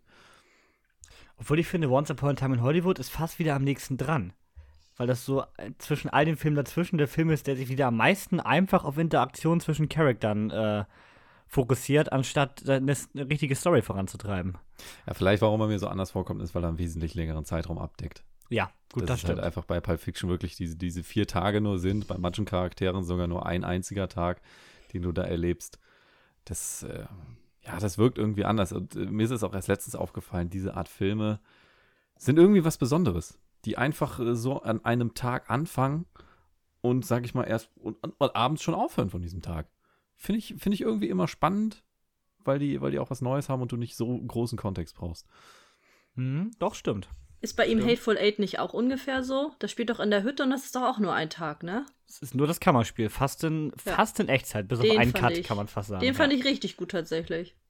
Hm? Ich habe sonst noch also, nicht so viel von äh, Quentin Tarantino gesehen. Also vor ungefähr zehn Jahren hatte ich mal einen Freund, der fand den halt mega. Dann habe ich natürlich sowas wie Kill Bill geguckt und ähm, Jackie Brown. Was hatte er noch? Death Proof. Sowas habe ich halt alles geguckt, aber ja. Uh, wenn ich einen Film nennen müsste, der sein schwächster Film ist, dann Jackie Brown tatsächlich. Da bin ich nicht der Riesenfan. Ja, den habe ich auch nicht bewertet, weil ich mich nicht mehr daran erinnern kann, wie gut ich den fand. Hm. Kannst du ja nochmal angucken. Also ich, ja. der holt mich nicht so ganz ab, muss ich sagen. Ist nirgendwo leider verfügbar. Dann nachher mal. Ich finde, bei Tarantino ist es ja immer, bei Tarantino ist ja besonders wichtig, dass die Charakter interessant sind. Ja. Weil von denen lebt der Film ja. Und da bei Jackie Brown holt mich keiner so richtig ab, muss ich sagen. Aus welchem Jahr ist denn der? 97, okay. Mhm, war nicht viel später als Pulp Fiction. Ja. ja, ich wüsste auch nicht, was er sonst noch dazwischen gemacht hat. Nee, dazwischen dürfte keiner gewesen sein. Müsste nee. ein dritter sein. Reservoir Dogs ist der erste. Genau. Dann kommt Jackie ja, Brown. Sein, ja. Und sein zehnter Film ist ja mittlerweile durchgesickert. Der Arbeitstitel ist The Movie Critic aktuell. Spielt in den 70er Jahren und ähm, wird wahrscheinlich äh, um die Filmkritikerin Pauline Kill gehen. Aber in welcher Form er das erzählen möchte, weiß man noch nicht. Es gibt ja das Gerücht, dass er unbedingt in seinem letzten Film Margaret Robbie als Hauptrolle besetzen will. Äh, wiederum hieß es auch schon, dass er unbedingt Kate Blanchett haben will. Also man, man weiß es nicht so genau. Gerüchte gibt es viele. Aber das mit dem Arbeitstitel ist wohl recht sicher, dass es in diese Richtung geht. Also nix Star Trek und nix Kill Bill 3 und nix, was noch alles so äh, in den Gerüchten war. ja, Pulp Fiction weiß nicht, zu dem Film an sich äh, könnte man jetzt einen ganzen Podcast füllen, aber ich glaube, das äh, sprengt den Rahmen und äh, wir haben ihn jetzt nur mit reingepackt, weil wir ihn gerade gesehen haben und man ihn einfach mal erwähnen musste. Oder habt ihr noch was zu Pulp Fiction? Das Essen sah sehr gut aus. Ich habe nächsten Tag erstmal Pancakes gemacht. Und am Wochenende sind wir Burger essen gegangen. Ich achte Mit ja immer auf sowas. Das sind immer so meine kleinen ähm, Necks, die ich mir da rausziehe, sozusagen. Ich achte immer gerne, wie das alles so aussieht und dann auch gerade das Essen. Gab es auch einen Quarter Pounder oder? Äh, Nee, gab's nicht, tatsächlich. Erstmal kurz Käse. überlegen. Ein Royal mit Käse. Nee. Ich hatte einen normalen Cheeseburger, war leider kein Royal. Okay. Ähm, aber die Pancakes waren geil. Weißt du, was du auch geil findest? Na? Unser nächsten Film. Ja! Denn der nächste Film ist quasi unsere Hausaufgabe. Er hat das äh, Oscar-Voting gewonnen. Wir haben ja dieses Tippspiel gehabt, wer es noch nicht mitbekommen hatte. Und da gab es ja drei Sieger. Und äh, die haben alle einen Film ins Voting gepackt. Und äh, da hatten wir Dreamcom Indiana Jones, Manchester by the Sea und Catch Me If You Can. Gewonnen hatte recht deutlich Indiana Jones äh, Raiders of the Lost Ark, beziehungsweise Jäger des verlorenen Schatzes. Jennys Vorschlag. Deswegen hat sie sich auch heute dann direkt eingeladen, um den hier selbst vorstellen zu dürfen. Und, Und eingekleidet natürlich. Stil echt mit T-Shirt aus dem Disneyland. Richtiger Fan. Und deswegen wird euch Jenny jetzt auch erzählen, worum es in dem Film geht. Erstmal nur kurz und knackig. Ähm, der Film spielt im Jahr 1936. Dr. Jones kehrt gerade von einer Entdeckungsreise aus Peru zurück, als ihn der amerikanische Geheimdienst damit beauftragt, die sagenumwobene Bundeslade zu finden. In der Bundeslade sind die zehn Gebote enthalten. Also noch richtiger Religionskram. Und wir sind kurz vom Zweiten Weltkrieg. Also sind da noch so ein paar andere Persönchen auf der Suche nach der Lade, nämlich die Nazis. Und ähm, dann beginnt der Wettlauf gegen die Zeit und ich hoffe, ihr habt alle die Hausaufgabe geguckt. Selbstverständlich, denn wie immer wird reingespoilert bei der Hausaufgabe. Ja, aber sowas von. Und bei dem Film stecken natürlich zwei Namen extrem hervor. Regie geführt hat Steven Spielberg und äh, Indiana Jones hier die legendäre Paraderolle von Harrison Ford. Obwohl ich das immer schwierig finde. Das sagen ja fast alle. Ich weiß ja immer nicht, was ist eine größere Rolle? Han Solo oder Indiana Jones? Ich finde das immer schwierig. Ich weiß nicht. Also, jetzt, Na? Ich oute mich direkt. Ich habe noch nie Indiana Jones gesehen. Und äh, dachte vorher auch Han Solo. Aber jetzt habe ich den Film gesehen, würde sagen, Indiana Jones ist die Paraderolle. Ja, ne? Definitiv. Ich, ich habe gelesen, Tom Selleck sollte erst Indiana Jones werden und ähm, Harrison Ford hatten sie, hatte er vorgesprochen, aber haben sie abgelehnt, weil er nicht passt. Und wenn ich mir jetzt vorstelle, Tom Selleck, ich meine, klar, der Schnäuzer und so, aber da passt doch besser das Hawaii-Hemd und bei Indiana Jones passt doch besser der Hut, die Peitsche und die Lederjacke. Ich glaube, bei Tom Selleck sind wir alle Magnum vorgeschädigt. Das ja. den kannst du nicht woanders ernst nehmen. Das funktioniert aber nicht mehr. Aber das lustige Chip und Chap sind einfach äh, Magnum und Indiana Jones. Und ich liebe ja. Chip und Chap. Also. Stimmt. Stimmt, ja. Das passte dann auch schon wieder. Aber schon von Kindheit an. Also ich weiß gar nicht, wie alt ich war, als ich den ersten Teil gesehen habe. Und der erste Teil ist schon ein bisschen krass. Also ja. gerade so das Ende. Ja, ähm, stimmt. Da musste ich gerade aufpassen, dass mein dreijähriger Sohn nicht auf den Fernseher guckt, als die Gesichter äh, schmelzen. Ja, ich glaube, weiß nicht, war ich sechs oder so. Und ich wollte auch erst den zweiten Teil vorschlagen, weil im zweiten Teil spielt ja Ke Hyung Kwan mit der mhm. ja den Oscar für die beste Nebenrolle gewonnen hat. Aber ich dachte, wir müssen mit dem ersten starten im Podcast. Und dann arbeiten wir uns langsam vor, bevor wir dann im Sommer hoffentlich über den neuen Teil sprechen. Und dann können wir nochmal einen Rückblick machen auf die anderen Teile auf jeden Fall. Die anderen Obwohl, drei. Wir, wir sind uns ja beide einig. Ähm, für uns beide ist äh, Temple of Doom der Lieblingsteil. Also Definitiv. bei Jenny und mir. Ja. Ich finde, der hat einfach einen super, super Flow und ich mag den unglaublich gerne. Aber eins steht dem wenig nach. Also ganz kurz dahinter für dich. Ja, Raiders of the Lost Ark. Ähm, ich würde sagen, aus heutiger Sicht, damals vielleicht noch nicht, ein ganz klassischer Abenteuerfilm, ne? Definitiv. So, so, richtig genau, wie man sich jetzt einen Abenteuerfilm vorstellt, so ist Raiders of the Lost Ark. Und ich würde sagen, das liegt einfach daran, weil der dieses Genre quasi begründet hat, könnte man fast sagen, ne? Für Anfang der 80er, der ist 81. Also, ja. ähm, ich finde, er startet auch sofort mit Abenteuer. Also, ja. da ist gar nicht groß vorgeplänkelt, dass irgendwelche Welten erklärt werden oder irgendwelche Menschen. Nein. Es geht gleich nach Peru in diese Höhle, äh, ähm, wo er dieses Schmuckstück, naja, diesen Affen da rausholt und alles Mögliche passiert und dann wird er von der Kugel verfolgt und die ersten 15 Minuten passiert schon so viel und diese epische Musik und ich bin einfach begeistert jedes Mal wieder davon und finde auch in jeder Szene immer noch so kleine Sachen. Ich bin froh, dass es damals noch nicht CGI gab, sondern halt teilweise auch echt schlechte Puppen. Also gerade in der Anfangsszene, wenn sein Helferlein da erstmal erstochen wird, diese Puppe ist einfach so grottenschlecht, dass das aber schon wieder total kultig ist. Stupido nennt er ihn auch, also Dummchen auf Spanisch tatsächlich. Wird von Alfred Molina gespielt, den wir ja aus Spider-Man zum Beispiel kennen. Mhm. Ja. Wie fandest du, du noch nicht, Niklas? Wie fandest du denn, Niklas, bei, deinem, bei deiner ersten Runde jetzt? Das erste Mal Raiders of the Lost Ark. Also, was mich gewundert hat, ist, wie, wie Jenny schon gesagt hat, dieser, ja, ich will fast sagen, kalter Einstieg oder wie nennt man das? Wenn der direkt ja. mit der Action losgeht, die aber ja nichts mit der eigentlichen Handlung später zu tun hat, ne? Also. Nö, gar das nicht. Ist Stimmt. wirklich nur um Indiana Jones, aber er setzt direkt so ein Statement. Du weißt direkt, alles klar, mit dem Typen ist nicht zu spaßen. Der ist krass drauf, was Archäologie angeht, ne? Ja. Und sonst habe ich gefühlt jetzt jedes Indiana Jones Meme in seiner natürlichen Umgebung gesehen, was es gibt. Und äh, ja, was du sagst, Abenteuerfilm. Ich, ich mag die. Ich, äh, ich weiß nicht, warum ich die nie geguckt habe, weil eigentlich machen die mir Spaß. Und ich sag mal, alles, was der losgelöst hat, auch hier mit Nick Cage die Reihe äh, Jäger des Die Tempelritter? Die, nee, die, oder? Der, ja, ich weiß auch nicht mehr, wie Pum, die Pum, im Englischen heißen. Mhm. Aber ihr wisst, welche Filme ich meine, oder auch äh, was die Spiele angeht. Ich meine, Indiana Jones ist die Vorlage für Lara Croft mehr oder weniger. Ja. Für Uncharted eigentlich noch mehr sogar, finde ich. Am Abenteuer an Uncharted natürlich noch näher äh, dran äh, orientiert, gerade mit dem Hauptcharakter. Und ja, mir hat es grundsolide gefallen. Super Film. Toll. Ja, und ich finde, man denkt sich beim heutigen Gucken immer, boah, ist ja richtig der Klischee-Abenteuerfilm. Man darf aber halt nie vergessen, wegen dem sind wow. das Klischee-Abenteuerfilme. ja, stimmt. Das ist so ein bisschen wie die Verurteilten, wo man auch so denkt, das ist so ein richtiger Gefängnisfilm, der alle Klischees mitnimmt, aber auch der hat dieses Genre eigentlich gefühlt mit begründet. also, äh, ganz verrückt, finde ich. Und ich, ich finde, was in dem Film richtig krass ist, ist dieser Steven Spielberg-Vibe. Dieser Familienabenteuer-Vibe, weil das bringt er in fast jedem Film rüber. Also ich finde, bei einem Steven Spielberg-Film merkst du sofort, also bei fast jedem, gibt natürlich Ausnahmen, der ist ja auch recht variabel, der Mann, aber so ein Jurassic Park, das habe ich, hab ich jetzt tatsächlich gestern erst gesehen, weil auch ein anderer Kumpel von mir sich gestern dachte, ich miete mal ein Kino an und da gab es Jurassic Park und auch der ist ein richtig schöner Familien-Abenteuer-Action-Film, kann man fast sagen. Und das ist auch Indiana Jones und das ist auch E.T., finde ich, ist auch so ein richtiger, Fam also irgendwie immer so ein schöner Film, den du mit der ganzen Familie gucken kannst und jeder hat da was von. Also jetzt nicht mit dreijährigen Kindern vielleicht, aber mit allem darüber. Er war als Indiana Jones verkleidet zu Fasching, also er findet den geil. Also er darf die Szenen natürlich nicht gucken, aber er hat schon so Grundprinzip verstanden, dass ja. er ein Abenteurer ist. Genau. So, und ich finde, das ist halt Wahnsinn. Das kann nur Steven Spielberg schon rüberbringen.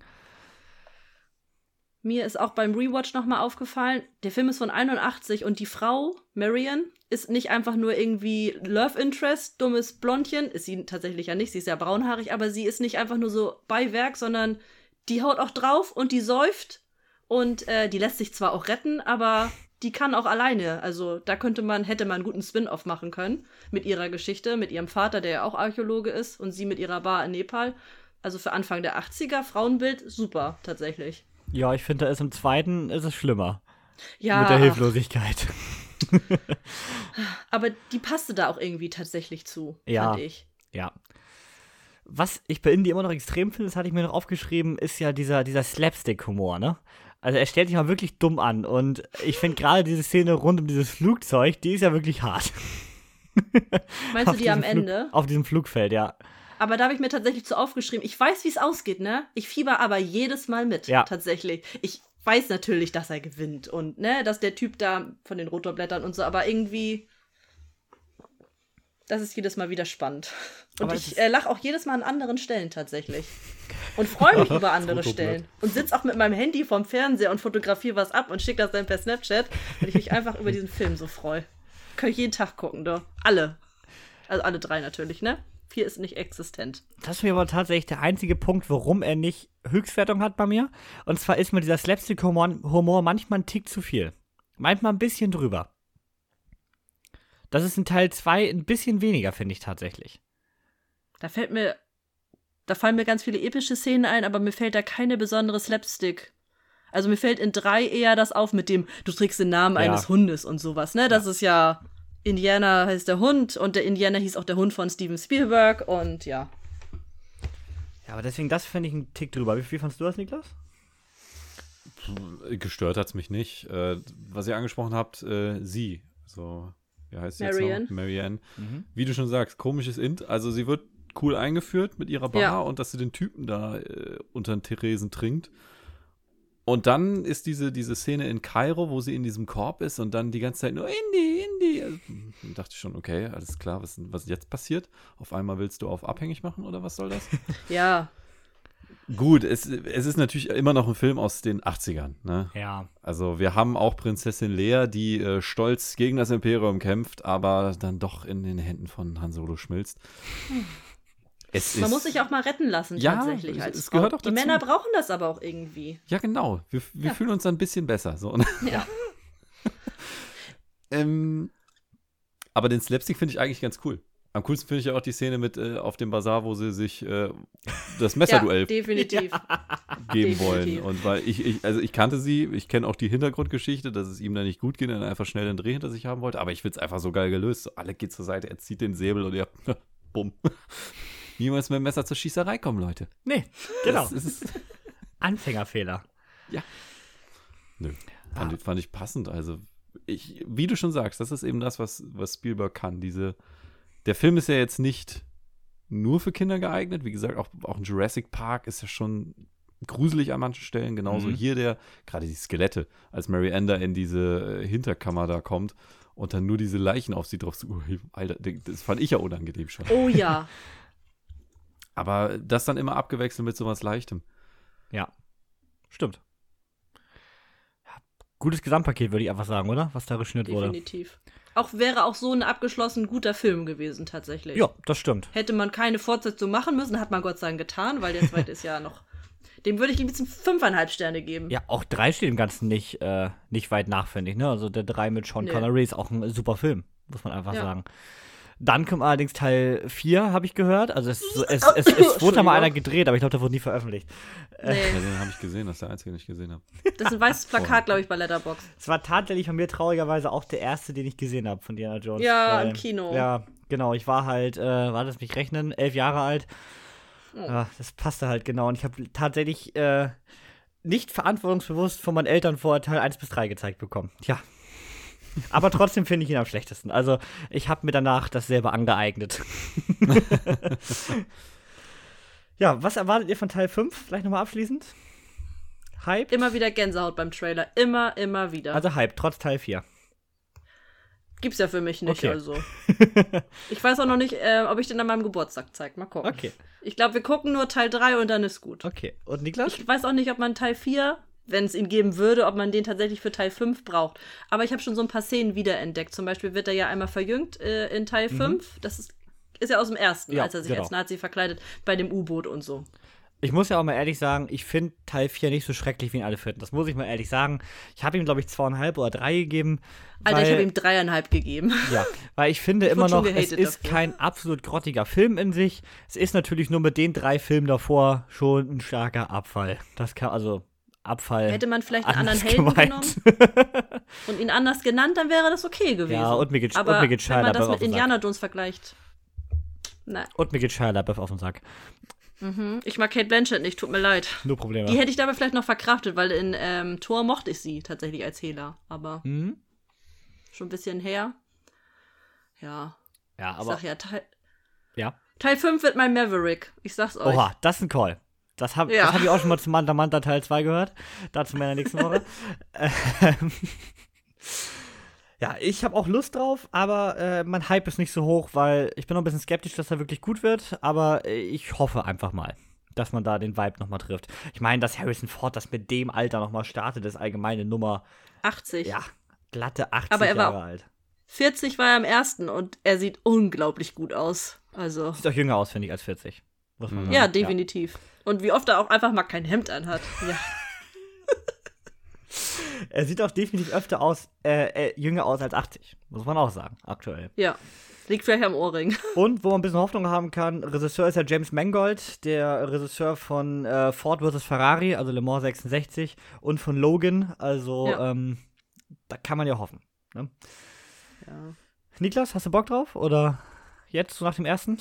Oder ist ich sag's dir, wenn ich, wenn, ich, wenn ich zwei und drei geguckt habe.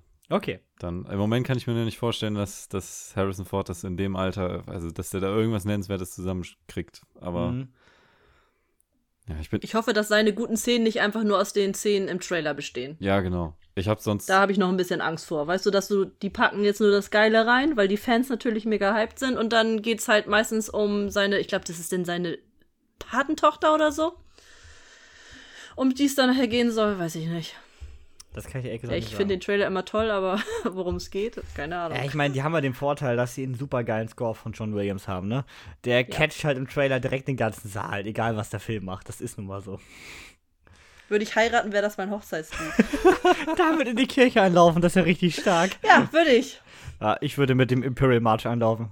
Das ist ganz okay. klar. Kennt ihr diesen Typen auf Instagram? Der macht tatsächlich diese Dinger, ne? Der macht diese Wedding Marches, äh, mhm. diese Einlaufmusik mit diesen Themes. Letztens habe ich mit Top Gun gesehen. Da habe ich schon überlegt, hm, Alter. Das wäre doch was. Mit Danger Zone oder was? Direkt bei Parship anmelden. Nee, nee, dieses. Dö, dö, dö, dö, ah. dö, ah, das ist auch episch, muss man sagen. Schon spannend, schon spannend. Ja, ja. Ja, Indiana Jones, Raiders of the Lost Ark.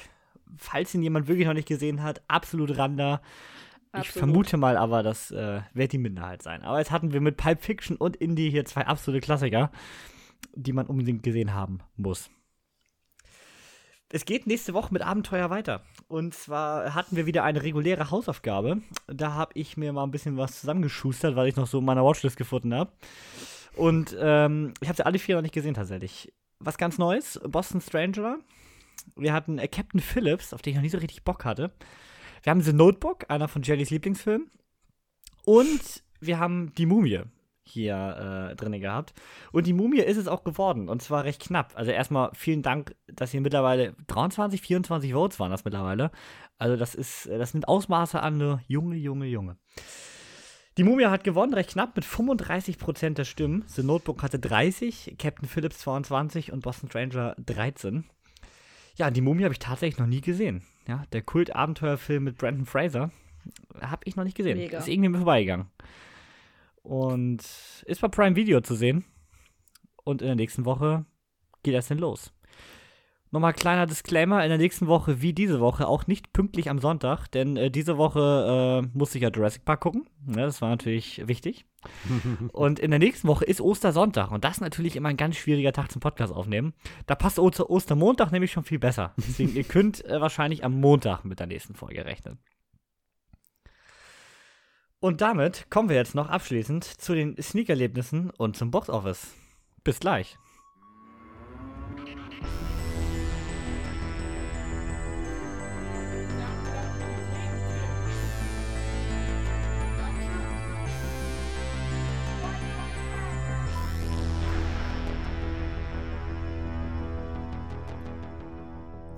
Und da sind wir auch schon wieder zurück aus unserer wohlverdienten Pause. Ich hoffe, ihr habt euch was zu trinken geholt in diesen, ich glaube, 10 Sekunden sind das, Kevin, ne? Ja, so ungefähr 10, 15 würde ich auch sagen. Ihr, seid ihr hoffentlich richtig hingesprintet. Äh, wir haben ja eben schon über Indiana Jones gesprochen. Und da ist ja Kairo von relativ hoher Wichtigkeit. Und ich nehme mal an, der Kevin kann uns jetzt was über seine Sneak erzählen, in der Kairo auch von erhöhter Wichtigkeit ist. Oder Kevin, Boah, wie war Niklas, das? Niklas, Überleitung des Tages. Ja, danke. Die Kairo-Verschwörung habe ich gesneakt. Startet am 6.4., also am Donnerstag in den Kinos. Und der Film ist ein bisschen komplexer von der Story. Also es geht um den Sohn eines Fischers, der bekommt die Möglichkeit, an der Al-Azhar-Universität in Kairo zu studieren. Die Uni gilt als eine der wichtigsten Institutionen äh, der sunni-islamischen Welt. Hab da mal gegoogelt eben tatsächlich. Im Jahr 2004 waren etwa 375.000 Studenten eingeschrieben. Ich meine, das ist ja zu deutschen, auch US-Unis und so ja gar kein Verhältnis, ne? Das ist ja wirklich Wahnsinn. Kurz nachdem unser Darsteller oder unser Hauptdarsteller tatsächlich an der Universität ankommt, stirbt der Scheich, der Assar. Der ist der Großimam und ist einer der angesehensten Ämter innerhalb des sunnitischen Islams. Und einige Muslime betrachten es sogar als das höchste Amt oder die höchste islamische Autorität überhaupt. Nun gibt es deshalb natürlich verschiedene Kräfte aus Kreisen der Politik, aus Kreisen der religiösen Elite, ähm, welche verschiedene Nachfolger für die Wahl in Stellung bringen wollen. Und unser Hauptdarsteller, welcher noch keine Verbindung zu irgendwen in der Uni hat, wird dabei schnell ins Visier genommen, das Ganze so ein bisschen zu beeinflussen, weil er ist ja nun mal, er könnte Leute bespitzeln und so, hat aber noch keine Kontakte, das heißt, er ist noch ein sehr unbeschriebenes Blatt. Und so arbeitet er recht schnell quasi als eine Art, ich sag mal, Undercover-Agent für, ja, verschiedene Gruppen, kann man das fast nennen. Und äh, ja, das Ganze geht aber immer tiefer. Und ob er da nochmal wieder rauskommt aus der Nummer, das ist die Frage des Films. Das Ganze klingt ja auch erstmal super interessant. Der Film hat auch die Goldene Palme in Cannes gewonnen fürs beste Drehbuch. Kann man nach der Story ja auch schon mal fast erwarten. Regisseur ist hier äh, Tariq Saleh. Der hat bisher als einziges anderes großes Werk nur The Contractor gemacht mit Chris Pine, also was ganz andere Richtung. Und wie gesagt, super spannende Prämisse. Als ich das vorher gelesen hatte, weil den hatten wir schon so ein bisschen erwartet in der Sneak, dachte ich, wow, klingt gut. Ne, können wir cool werden. Auch mal so, so, ein, so ein bisschen so eine Verschwörungsgeschichte in, in Ägypten ist ja auch mal was Neues, ne? Mal ein anderer, auf einem anderen Boden. Aber holy shit, das ganze Ding fand ich war unglaublich langweilig inszeniert. Also der geht ein bisschen mehr als zwei Stunden und pff, also spielt auch fast komplett in dieser Universität und irgendwie ist das Ganze wirklich unglaublich langsames Pacing. Ist natürlich auch wieder äh, schwieriger Film für eine, Mittwoch 2215. Aber unglaublich langsames Pacing fand ich und wirklich sehr highlightlos inszeniert. Also es hätte man da äh, wirklich fast eine Doku drehen wollen. Und der hat mich dann stellenweise wirklich gelangweilt, bis hin zum kleinen Schläfchen zwischendurch, war so um Viertel vor eins alles dabei. Ende war dann nochmal eine ganz coole Enthüllung, sag ich mal, ein ganz netter Twist. Aber so im Großen und Ganzen hätte man, finde ich, aus dieser Idee, die ja wirklich mal was Neues ist, so eine Verschwörung, so ein bisschen kirchlich, so ein bisschen an Parte 3 hat mich das fast erinnert dann. Auch nicht, gar nicht, ist nicht das beste Benchmark. ähm, hätte man auch mehr draus machen können. Also ich fand die Inszenierung unglaublich langweilig und gerade da er fürs beste Drehbuch auch gewonnen hat, was ich ihm auch nicht absprechen will, hätte man da bestimmt mehr rausholen können aus meiner Sicht. Ja, trotzdem irgendwie ein spannender Einblick mal in eine ganz andere Welt, von der ich bisher so gar keine Ahnung hatte und damit irgendwie ein bisschen was mitgenommen immerhin, aber ich würde den Film im Großen und Ganzen jetzt nicht weiterempfehlen. Ich habe ihm zweieinhalb gegeben. Hm. Ja, das war die Kairo-Verschwörung. Ich glaube auch nicht, dass der hier einen richtigen Kinostart haben wird, weil da ist halt der westliche Markt eigentlich gar nicht die Zielgruppe. Das sind diese Dinger, die findest du dann später irgendwie in den öffentlich-rechtlichen Mediatheken mal wieder, ne? Mhm. Oder mal im Cookie. Ja, stimmt. Oder bei uns im kommunalen Kino, Kino vielleicht ja. einmal. Genau. An einem Dienstag. Ich bin froh, dass ich dafür nicht gefahren bin. Ja, also wie gesagt, die anderen fanden ihn noch deutlich schlechter. Ich fand irgendwie das ganz interessant, weil das mal wieder was Neues war. Mhm. Aber ähm, vom Film an sich hat er mich nicht richtig mitgenommen. Ganz anders war die zweite Sneak, wo ich noch war, und den habt ihr auch gesneakt, Niklas. Ja. Und das ist mal was ganz anderes. Da hat man nicht viel mitgenommen, aber man wurde gut bespaßt. Die Rede ist von Cocaine Bier. Ja, da haben wir schon im Jahresvorschau drüber gesprochen, dass wir echt Bock auf den Film hatten. Wir wollen ihn jetzt mal kurz anreißen, denn der kommt ja erst in zwei Wochen. Dann wollen wir noch mal ausführlich drüber sprechen, wenn ihr den auch gesehen habt. Am 13.04. im genau Zeit startet der. Und willst du mal kurz anreißen, worum es geht, Niklas? Ja, ganz kurz, die, die äh, Handlung ist auch nicht sonderlich komplex. Es geht um eine Riesenmenge Koks, die über dem Chattahoochee Oconee National Forest in Georgia abgeworfen wurde. So aus dem Flugzeug raus, Drogenschmuggler. Wir sind Mitte der 80er übrigens, nur für den Kontext. Und äh, dieses Koks landet dann äh, über mehrere hundert Meilen verteilt. Und unter anderem findet ein Schwarzbär etwas davon. Und naja, was soll man sagen? Der Bär ist dann auf Koks. Und viel mehr brauchst du eigentlich gar nicht mehr zu erzählen. Es gibt dann noch so ein paar Nebenhandlungen, die ein paar Leute in den Park bringen, weißt du, einfach so, damit der Bär auch ein bisschen was zu tun hat. Aber im Endeffekt war es das jetzt auch schon. Also es geht um einen Bär in einem Nationalpark, der high of Koks ist, immer mehr will und Leute, die nicht damit rechnen. Ja, könnt euch vorstellen, was das ist. Also das Drehbuch hätte von Asylum sein können. Kurzer äh, Hintergrundfakt. Äh, basiert auf wahren Begebenheiten. Ja. Sehr lose auf wahren Begebenheiten. Ja. Also äh, es ist wirklich passiert ist, äh, dass das Koks abgeworfen wurde, in den Nationalpark fiel und ein Schwarzbär das ganze Zeug gefunden hat. Äh, man hat ihn allerdings erst drei Wochen später gefunden, neben einem von diesen 40 Kilo Päckchen Koks und naja, der war halt tot. Weil die Mengen überlebt auch ein Bär nicht. Wie, der ist nicht rückwärts auf dem Rücken gerobbt? Vielleicht kurz, aber es hat keiner mitgekriegt. Zumindest nicht gefilmt.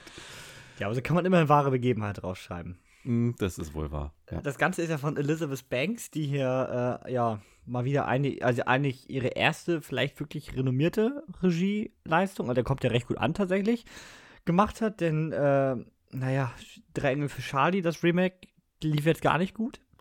Und sonst hat sie noch Pitch Perfect 2 gemacht. Also jetzt nicht so die großen Referenzen, ist ja eher als Darstellerin da groß geworden. Hm. Und im Film, ja, wir haben so eine B-Riege an Stars, ne? So ein paar, die man immer irgendwo gesehen hat. So ein alten Ehren Ehrenreich ist dabei. Ray Liotta hier in seiner letzten Rolle. Aber jetzt nichts so, kein großer Star, den man hier als Zugpferd hat. Der Star ist wirklich der Bär.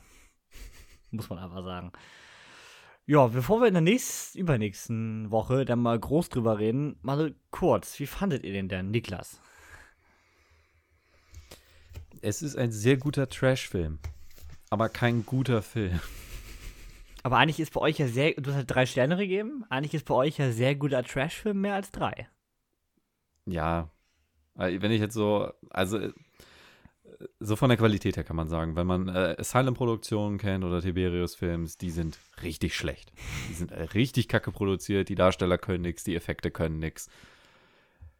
Die Stories können auch nichts meistens. Hier ist es so, die Darsteller sind gut, die Effekte sind okay und die Story kann nichts. Aber sie ist immerhin lustig und unterhaltsam. Und das ist ja auch das, was wir an den Trashfilmen so gut finden. Deswegen, ich habe dir so eine Durchschnittswertung von drei Sternen gegeben, weil er, weil er nichts besonders gut macht, aber auch nichts besonders schlecht. Äh, du nimmst nicht was mit, aber du bist jetzt nicht, nicht unterhalten worden. Und für eineinhalb Stunden Laufzeit geht das alles in Ordnung so, wie es ist. Mhm.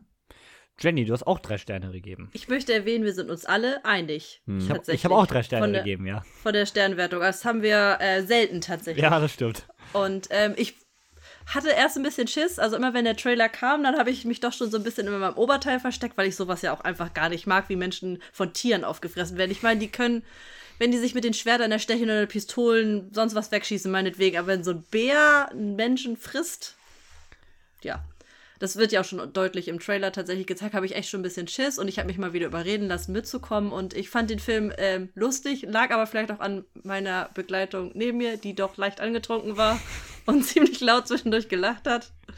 Ja. ja. Also kann man mal gucken. Macht auch im Kino, denke ich, mehr Spaß als zu Hause. Ja. Weil dann äh, andere Menschen an anderen Stellen halt lachen. Und noch ja. ganz anders, der macht in der Sneak viel mehr Spaß als Normalvorstellung. Das sage ich ja. euch, weil das Publikum ja. ist nicht bereit für diesen Film. In einem, in einem, wenn du in diesen Film reingehst, dann hast du da ein Trash- oder Gore-Publikum. Das Publikum hier wurde weder Trashy noch Gore. Und das hat es unglaublich witzig gemacht, muss ich sagen.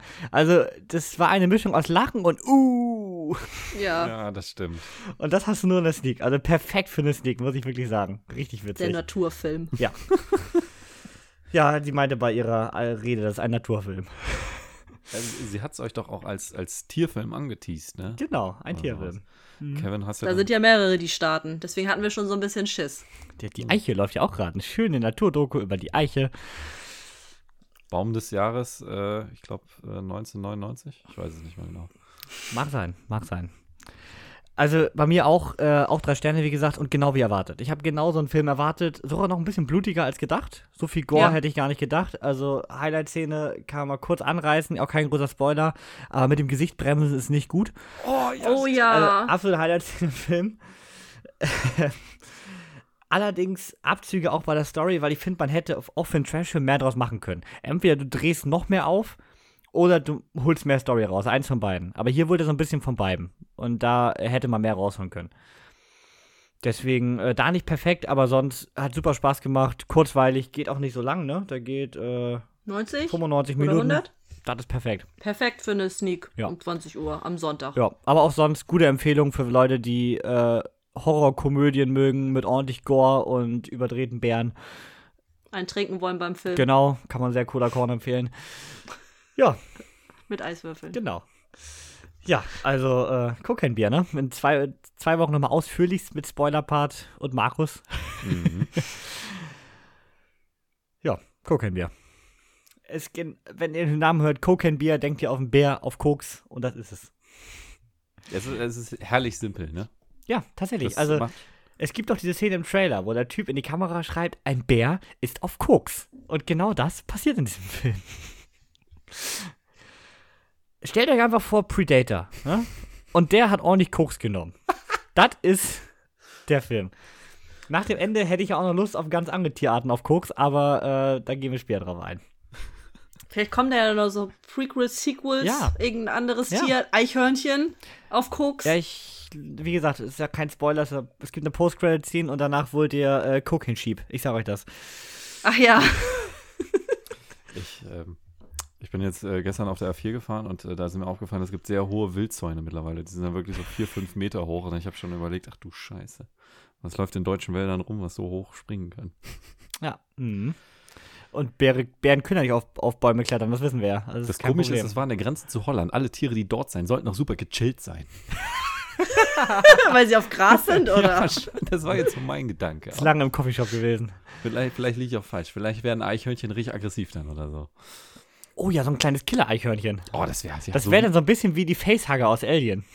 Ja, ja, so wie so wie aus ab durch die Hecke mit so einer Dreisäbel grinst sich an und springt oh, dann das an den ist voll Hals, ne? süß. Einmal so durch, schießt durch wie eine Kanonenkugel. Fum, fum, fum. Ich sehe da noch großes Potenzial, wenn Cocaine Bier einschlägt. Ja. Und der läuft ja richtig gut. Der läuft international schon länger und äh, wir packen den mal nächste Woche ins Boxoffice. Der ist richtig gut gestartet. Also da geht mehr. Der wurde bei den Oscars ja auch geteased, als Elizabeth Banks ähm, was präsentiert hat und einfach der Cocaine-Bier sozusagen dabei war. Stimmt. Natürlich in lustig. Naja, lustig war der Film ja auch. ja, definitiv. Wir haben alle gelacht. Aber wo wir gerade schon das Boxoffice angerissen haben, das ist auch natürlich ohne Markus. Der große Abschluss unserer Folge. Hm. Und die Ehre hat heute Niklas. Was? Ja. Ach so. Nun. Timecodes sind in der Beschreibung, falls ihr dieses peinlichen Part überspringen möchtet. Aber, Aber wir steigen rein. Wir, ähm, Markus hat es letzte Woche angekündigt, wir haben uns von einigen Filmen getrennt. Avatar 2 sind da zu nennen. Äh, der gestiefelte Kater, die sind raus, die sind auch weit über die zehnte Spielwoche rum. Da hat unsere Tabelle einfach keinen Platz mehr für. Deswegen, der erste Film des heutigen Abends ist Creed 3. Wir erinnern uns, Produktionskosten von ungefähr 75 Millionen US-Dollar. Und jetzt in der fünften Spielwoche hat er sein Pacing beibehalten. Also da ist jetzt nicht viel verloren worden, aber auch nicht viel gewonnen worden. Es sind nochmal 31 Millionen US-Dollar draufgekommen. Und so befinden wir uns jetzt bei 258 Millionen US-Dollar. Ich finde, das ist ein ganz solides Ergebnis, oder? Das kann man so machen, ja. Also so ein Film, ich, ich finde 75 Millionen schon fast teuer für so einen Film, der ja null CGI haben sollte. Aber ich glaube, die Darsteller sind da teuer, ne? Kosten ja alle so viel mittlerweile. Also ich meine, Low Budget ist ja eigentlich schon 30 Millionen fast. Ja, ich, ich meine, wer ja auch Kang, den Eroberer hat, der ähm, wird sich auch gut bezahlen lassen. der kostet schon deine Seele. ja.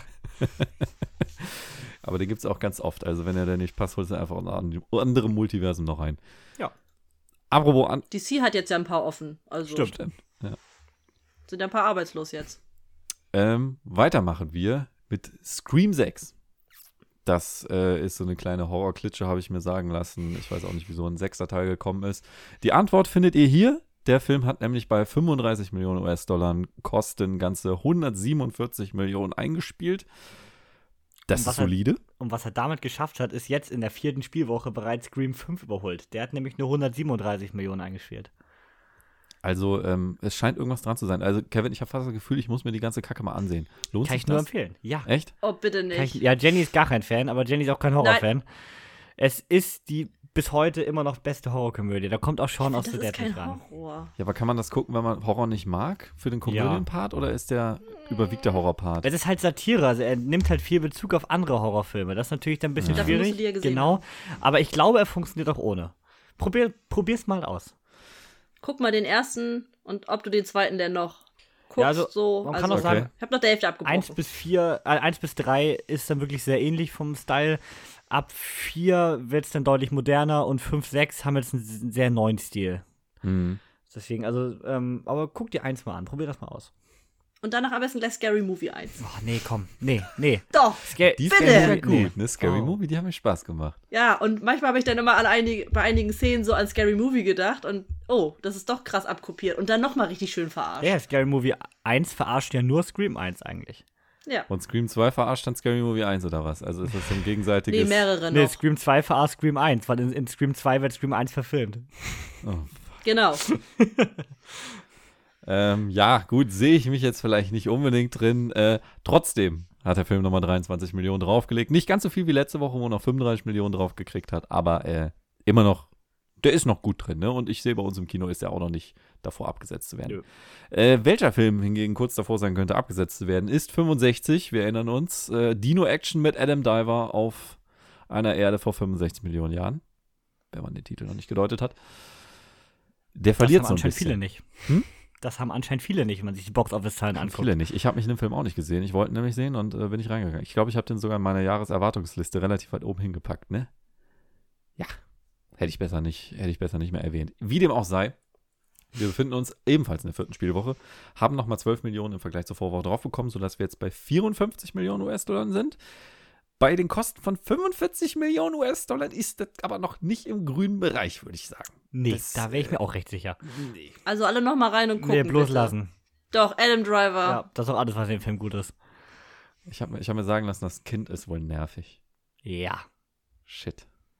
Nee, Das kind, was, das kind, was den ganzen Film lang nicht dieselbe Sprache wie Adam Driver spricht, ist ziemlich nervig. Ich weiß nicht mal mehr, wie das heißt, aber Adam Driver war dabei. Und Dinos. Ich habe das Gefühl, Ja. du kannst über mehr Dinge hinwegsehen als ich, Jenny. Und ich habe das Gefühl, ich hätte nicht Jurassic Park am Sonntag im Kino gucken sollen. Danach hätte ich am liebsten 65 direkt noch einen halben weniger gegeben. wenn selbst die Dinos 1993 besser aussahen. So, wir kommen zum nächsten Film. Genau, heißt das ist Mumien. genau Mumien, ein kleiner spanischer Animationsfilm habe ich eben rausgefunden und äh, ist auch entsprechend günstig gewesen. 11,6 Millionen US-Dollar hat er nur gekostet und ähm, der legt zu. Der hat nochmal äh, sein Vorwochenergebnis äh, verbessert, fast verdoppelt möchte man sagen. Ja, also obwohl nicht wir jetzt wahrscheinlich wieder den, das volle Wochenende drin haben, was wir in der Vorwoche nicht hatten, weil wir Ja, jetzt ja erst am Montag sagen. aufnehmen. Das muss man sagen, ja. Also unsere Zahlen sind jetzt nicht wirklich repräsentativ, aber ihr findet sie interessant, hoffe ich zumindest. Und die Gesamtzahlen sind rep rep repräsentativ. Genau. Das ist so. Denn äh, er steht jetzt bei 43,5 Millionen US-Dollar und das ist bei dem Budget, würde ich sagen, hat sich das gelohnt. Ja. Das ist Gewinn. Also für einen Kinderfilm sowieso, ne? Und wie gesagt, äh, da kommen ja mindestens nochmal äh, 25 Euro drauf, weil Markus und ich werden es dann auch noch ansehen. Vielleicht gucke ich ihn auch nochmal. Noch dann. Sehr gut. Sind wir schon mal bei fast 50 Euro. Und Janik guckt ihn bestimmt dann auch nochmal. Ja, guck mal, dann habt ihr bald das Einspielergebnis der Zauberflöte zusammen. Das. ah, ja, du musst aber auch immer noch den Finger in die Wunde reindrücken, ne? Oder Mit, ungefähr, mit Salz obendrauf. oder ungefähr das, was der nächste Film aktuell noch einspielt in den Kinos. Ja, das, äh, gut, aber da kann ich es verstehen, dass er nicht mehr läuft. Nämlich, wir sind bei einem Film, der in seiner siebten Spielwoche ist. Er steht jetzt bei 56 Millionen US-Dollar, hat 49 Millionen US-Dollar gekostet. Und jetzt würdest du sagen, ja, okay, das ist, ja, was, was erwartest du denn, ne? Ja, wenn ich euch den Titel nenne und den Hauptdarsteller, dann hättet ihr vielleicht ein bisschen mehr erwartet, nämlich Magic Mike, The Last Dance mit Channing Tatum und ich glaube Salma Hayek. Mhm. Ich habe da mehr erwartet, um ehrlich zu sein. Also gerade 1 und 2 waren gefühlt so Hype-Filme, als sie rausgekommen sind. Mhm. Dass der hier jetzt so verhungert und der ist ja auch kurz nach dem Valentinstag rausgekommen, das verstehe ich Ja. nicht. Das äh, Dass da keine Channing- Pärchen reingegangen sind. wahrscheinlich nicht. Ne? Channing Tatum wohl zu alt mittlerweile. Ist er nicht mehr sexy genug, ne? Ich weiß das nicht. Oder diese Chippendales-Doku war besser. Vielleicht hätte, hätte einfach Dwayne Johnson tanzen müssen, weil der ist ja auch danach Sexiest Man Alive geworden. Ich weiß nicht, vielleicht das ist auch dieses Verruchte weg. Ich meine, die ersten, die sind ja immer so semi-kriminell gewesen. Ich, mm. Jetzt will er ja alles legal machen, eine große Show am Broadway oder was war das? Mm. Ja, ich weiß auch nicht. Naja. Ausgelutscht. Ausgelutscht. Ja, ist Genauso so. wie, wie unser nächster Film. Ant-Man and the Wasp, Quantumania. Ja, ich weiß. Eigentlich müssen wir nicht mehr drüber reden. Ne? Wir wissen alle, dass der verhungert. Der kriegt nämlich nur noch 6 Millionen und das mit, mit günstigen äh, Wochen, Rückblicken, Einblicken, scheiß drauf. Der ist bei 471 Millionen. Das ist Kacke. 200 Millionen für so einen Film, wo Disney nochmal das Doppelte am Marketing draufsteckt. Einfach nur Scheiße. Und, und ich hoffe, das ist das Zeichen fürs MCU, oder? Und eigentlich ist auch alles unter drei, unter einer Milliarde ein Flop fürs MCU. Ja, Gut, dann haben sie in letzter Zeit echt viele Flops zu verzeichnen, ne? ja, aber es wird ja auch mal gemeckert. Weil es war, war irgendwie nie so richtig zufrieden. Auch wieder war. Das Problem bei dem Film ist halt, dass er wirklich nicht so gut ist. Ne? Also ich kann es ja auch vollkommen verstehen. Ja. Ja, also ich glaube, die Presse hat den Film äh, nachträglich zerstört. Ja. Ich warte jetzt Blöd auch nur noch ab, dass er auf Disney Plus kommt. Hab gerade schon mal geguckt, aber ja. Anfang Mai wahrscheinlich. Mal gucken. So lange kann ich jetzt auch noch warten. Obwohl ich Marvel-Fan bin, auch gerne im Kino gucke, aber wozu? Der war es nicht. Nee, deswegen. Ich bin ja immer froh, wenn andere Menschen vor mir ins Kino gehen und den bewerten. Kommen wir zum nächsten Film. Und da war genau das Gegenteil. Und zwar hat da die Presse das Ding auf ein Level gehievt, was den Film gerade komplett supportet, ne? Ja, das kann man wohl sagen. John Wick, Chapter 4, ist hier der Film der Stunde. Und äh, Leute, also dass wir so bescheuert sind und äh, 20 Euro für ein IMAX-Ticket ausgeben, ne? Und extra in fremde Städte fahren. Das kann ich ja noch irgendwie nachvollziehen. Aber dass ihr das alle macht, seid ihr denn bekloppt? Der Film ist in seiner zweiten Spielwoche und der steht jetzt bei 244 Millionen US-Dollar. Und das Wichtigste ist für einen R-Rated-Film. Da, da, dürfen die Kinder nur nicht mal rein. Nee. Und, und auch nicht die Jugendlichen, die, die einen falschen Ausweis ist, haben was noch krasser ist, weißt du, was John Wick 3 zum Ende seiner Laufzeit insgesamt eingespielt hat? Hau raus. 327. Ach du Scheiße. Er hat also innerhalb von drei Wochen wahrscheinlich John Wick 3 überholt. Also wenn das jetzt nicht gerade der, der größte Flashmob der Kinogeschichte war und alle Fans jetzt in zwei Wochen schon drin waren, dann hat er den ja nächste Woche locker. Hat, dann hat er ja in fünf Wochen das ganze Franchise eingespielt. Ja, der, der erste hat ja nicht viel, der war ja noch recht nischig. Also er ist jetzt schon äh, Zweiter nach, nach, dem dritten Teil. Nach zwei Wochen. Man kann auf jeden Fall sagen, ein, ein glänzend, strahlender Erfolg. Und Kevin, du hast mir da eben schon so eine Scheiße erzählt, äh, die mir dann nicht so gefallen hat. Nämlich, ja, dass das Studio jetzt die Kohle riecht. Natürlich kommen schon wieder Gerüchte auf, das äh, sollte ja eigentlich der Abschluss sein, dass es natürlich doch nicht der Fall ist, weil naja, man kennt es, ne? Wir haben hier gerade einen super erfolgreichen Film. Top Gun Mar Mar Maverick sollte auch mal keine Fortsetzung bekommen. Auch da hört man es immer schon Rumoren. Mhm. Man kennt es, ne? Bei so einem Erfolg, ich meine, auch Joker braucht eigentlich keine Fortsetzung, wo wir gerade bei R-Rated-Filmen sind und bekommt sie im nächsten Jahr. Mhm. Also. Übrigens, Joker, erfolgreichster R-Rated-Film ever mit 780 Millionen. Würde mich gar nicht wundern, wenn das hier kippt. Ja. Also mit 87 Millionen müsste der meines Wissens der erfolgreichste R-Rated-Film ever sein. Und ich glaube, Deadpool kommt dann mit irgendwie 700 irgendwas dahinter. Ja gut, da sind noch größere Namen dahinter, finde ich. Ne? Also so ein Joker ist der ewige Batman-Bösewicht. Mhm. Deadpool, ein Marvel-Fanliebling, der auch noch sehr gut war als Film. Ja gut, John Wick hat sich halt eine Reihe aufgebaut, ne? Das ist es halt, ja. Deswegen, hm. Ich habe mal geguckt, Deadpool war bei 783 Millionen.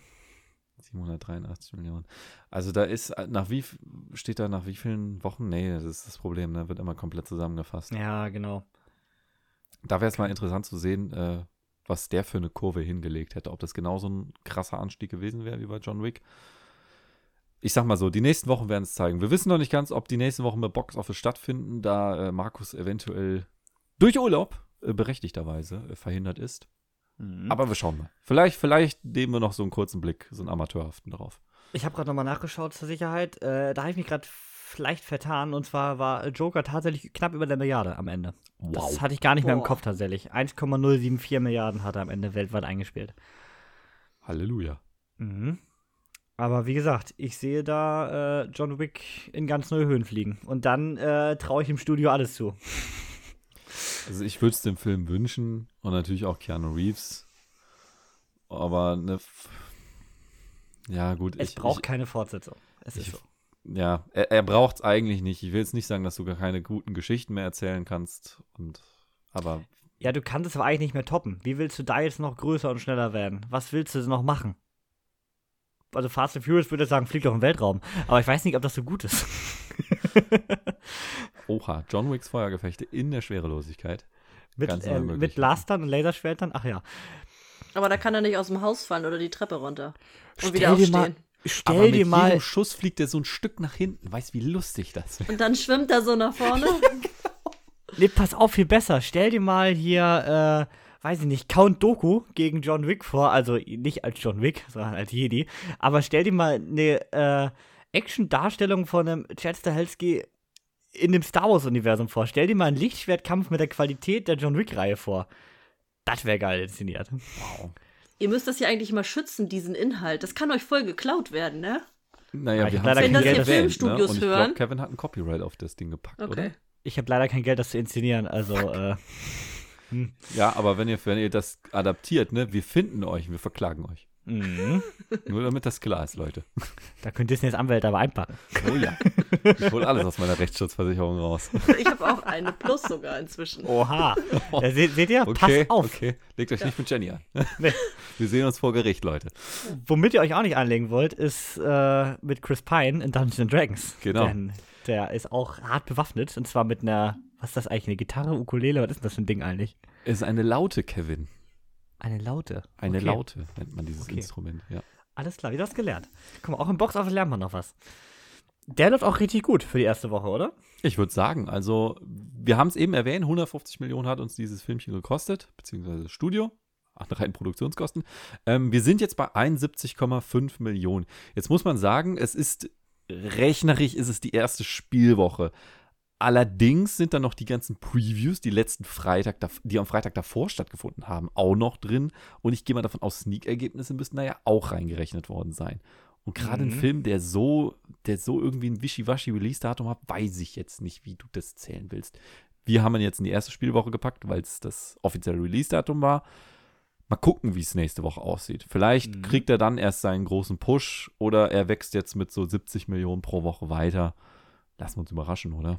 Aber hat ja super positive Kritiken, also ähm, könnte laufen, würde ich sagen. Er hat halt nur, ja gut, John Wick ist jetzt nicht wirklich die große Konkurrenz, aber jetzt nächste Woche zum Beispiel startet Super Mario, der in eine ähnliche Richtung geht, zumindest vom Zielpublikum, würde ich mal behaupten. Ja, obwohl du noch ein jüngeres Publikum hast von Super Mario, ne? Findest du, also da in Super Mario gerne mindestens genauso viele ältere Menschen Ja, das stimmt. wie Das hier. stimmt. Ja, das Also stimmt. Und beides geht in. Richtung Nerd-Stuff. Ja. Was, was natürlich im Super Mario für einen Vorteil hat, ist, dass es ein Illumination-Film ist. Und äh, ja. FSK 6 übrigens. Und FSK 6. Und ich habe ja schon predicted, ich will das nochmal wiederholen, damit das hier nochmal auf Band ist. Es wird der erfolgreichste Film des Jahres. Super Mario. Super Mario. Ja, Echt? Ja. Echt? Ja. Bist du wirklich weil sicher? das der einzige wirkliche Familienfilm ist. Und das sind immer die, die am Ende am besten laufen. Ich sehe einen Dune nicht so hoch fliegen, ich sehe einen Oppenheimer nicht so hoch fliegen, ich sehe Mission Impossible nicht so hoch fliegen. Indiana Jones hast du vergessen? Auch nicht. Außer der kriegt unglaublich gute Kritiken, aber das, Das Gefühl habe ich noch nicht. Deswegen ist mein Tipp tatsächlich Super Mario für den erfolgreichsten Film des Jahres. Ich denke auch gerade, Wenn weil Elimination das 6 Ding, ist. nicht, das Ding nicht im Boden rammt. Wenn der natürlich jetzt in der ersten Woche zerrissen wird, dann ist halt scheiße. Aber das kann ich mir ehrlich gesagt nicht vorstellen. Ich gehe auch nicht davon aus. Äh, wir sind gespannt. Jetzt seid ihr am Ende vom Box Office angekommen und dafür, dass ihr den ganzen Scheiß angehört habt, müsst ihr noch eine Belohnung kriegen. Und zwar kommt jetzt noch eine News für euch, die ihr vielleicht noch gar nicht gehört habt. Uh, Und zwar hat Matt Damon in einem Interview über Oppenheimer gesprochen und auch wie lange das ganze Ding geht. Und Matt Damon hat nochmal im Nebensatz gesagt, dass das Ganze drei Stunden geht. Und äh, er aber findet, dass man die Laufzeit gar nicht bemerkt, weil der Film so spannend ist. So, also dieses Jahr ist ja das Jahr der Langfilme, ne? Muss man ja echt sagen.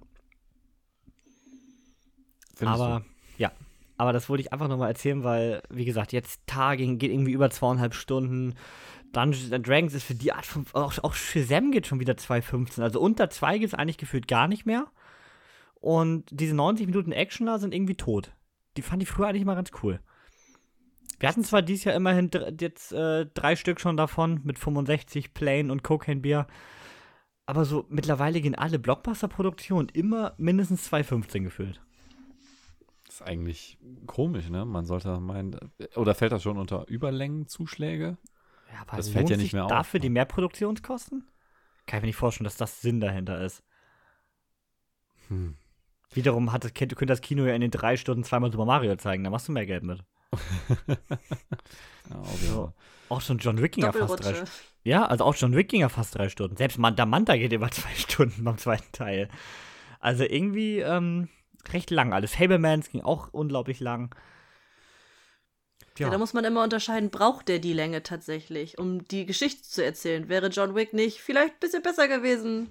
Für mich wäre der auch einfach eine Stunde kürzer gewesen. Aber wir hatten ja in der Folge schon gesagt, ich fand 3 hat sich mit 2 Stunden 15 deutlich mehr gezogen, weil der einfach nur Action-Set-Pieces aneinander gereiht hat. Ja. Und deswegen irgendwie, weiß nicht, so ein Cocaine-Bier zum Beispiel, 90 Minuten. Langt. Rund. Ne? Ja. So ein Fablemans fand ich auch, brauchte die Länge. Ja. Ja, weil Charakterentwicklung ja natürlich da genau. war. Genau. Und auch John Wick, wie gesagt, aus meiner Sicht komplett gerechtfertigt auf der Länge. Der sollte ja eigentlich, der erste Cut war 3 Stunden 40, ne? Hat ja Chad Stahelski mittlerweile gesagt. Also da hat man ja immerhin nochmal gut rausgekattet. Und er meinte auch noch im Interview, der Film fühlte sich auch wirklich so an. oh. Da haben wir uns schon mal gut gerettet, würde ich sagen, wenn man sich das so anguckt. Aktuell bestbewerteter Film des Jahres. Hätte man bei einem Action-Klopper auch nicht gedacht vorher. Definitiv nicht. Und bevor das Ganze hier noch weiter ausufert in äh, Smalltalk, kommen wir zum Outro. In der nächsten Woche, am Ostermontag, erwartet euch Super Mario. Großer Hype, großer Hype. Auf jeden Fall. Manta Manta, der zweite Teil. Ganz wenig Hype. Aber ich bin gespannt. und natürlich unsere Hausaufgabe, die Mumie mit Brandon Fraser und bestimmt noch vieles, vieles mehr. Terminator 2 zum Beispiel. Was denn? Terminator 2 zum Beispiel. Ach, Best of Cinema, oder? Mhm. Ah, okay. Ja, nicht schlecht. Oh, die können wir auch noch mal einbuttern. Ja, mach das mal. Ich, Hast Dienstag ja noch nichts vor. Da muss ich ja diesen Podcast schneiden, denn ihr hört uns hier am Dienstag. Wir nehmen hier Montag spät Abend auf. Ich danke euch für diese äh, Nachtschicht am Montag. Insider. ja, vielen Dank auch Jenny fürs Dabeisein und äh, Grüße gehen raus an Markus und äh, euch noch einen schönen Dienstag, eine gute Nacht und bis zum nächsten Mal. Haut rein. Ciao, Kakao. Tschüss. Tschüss mit Ö.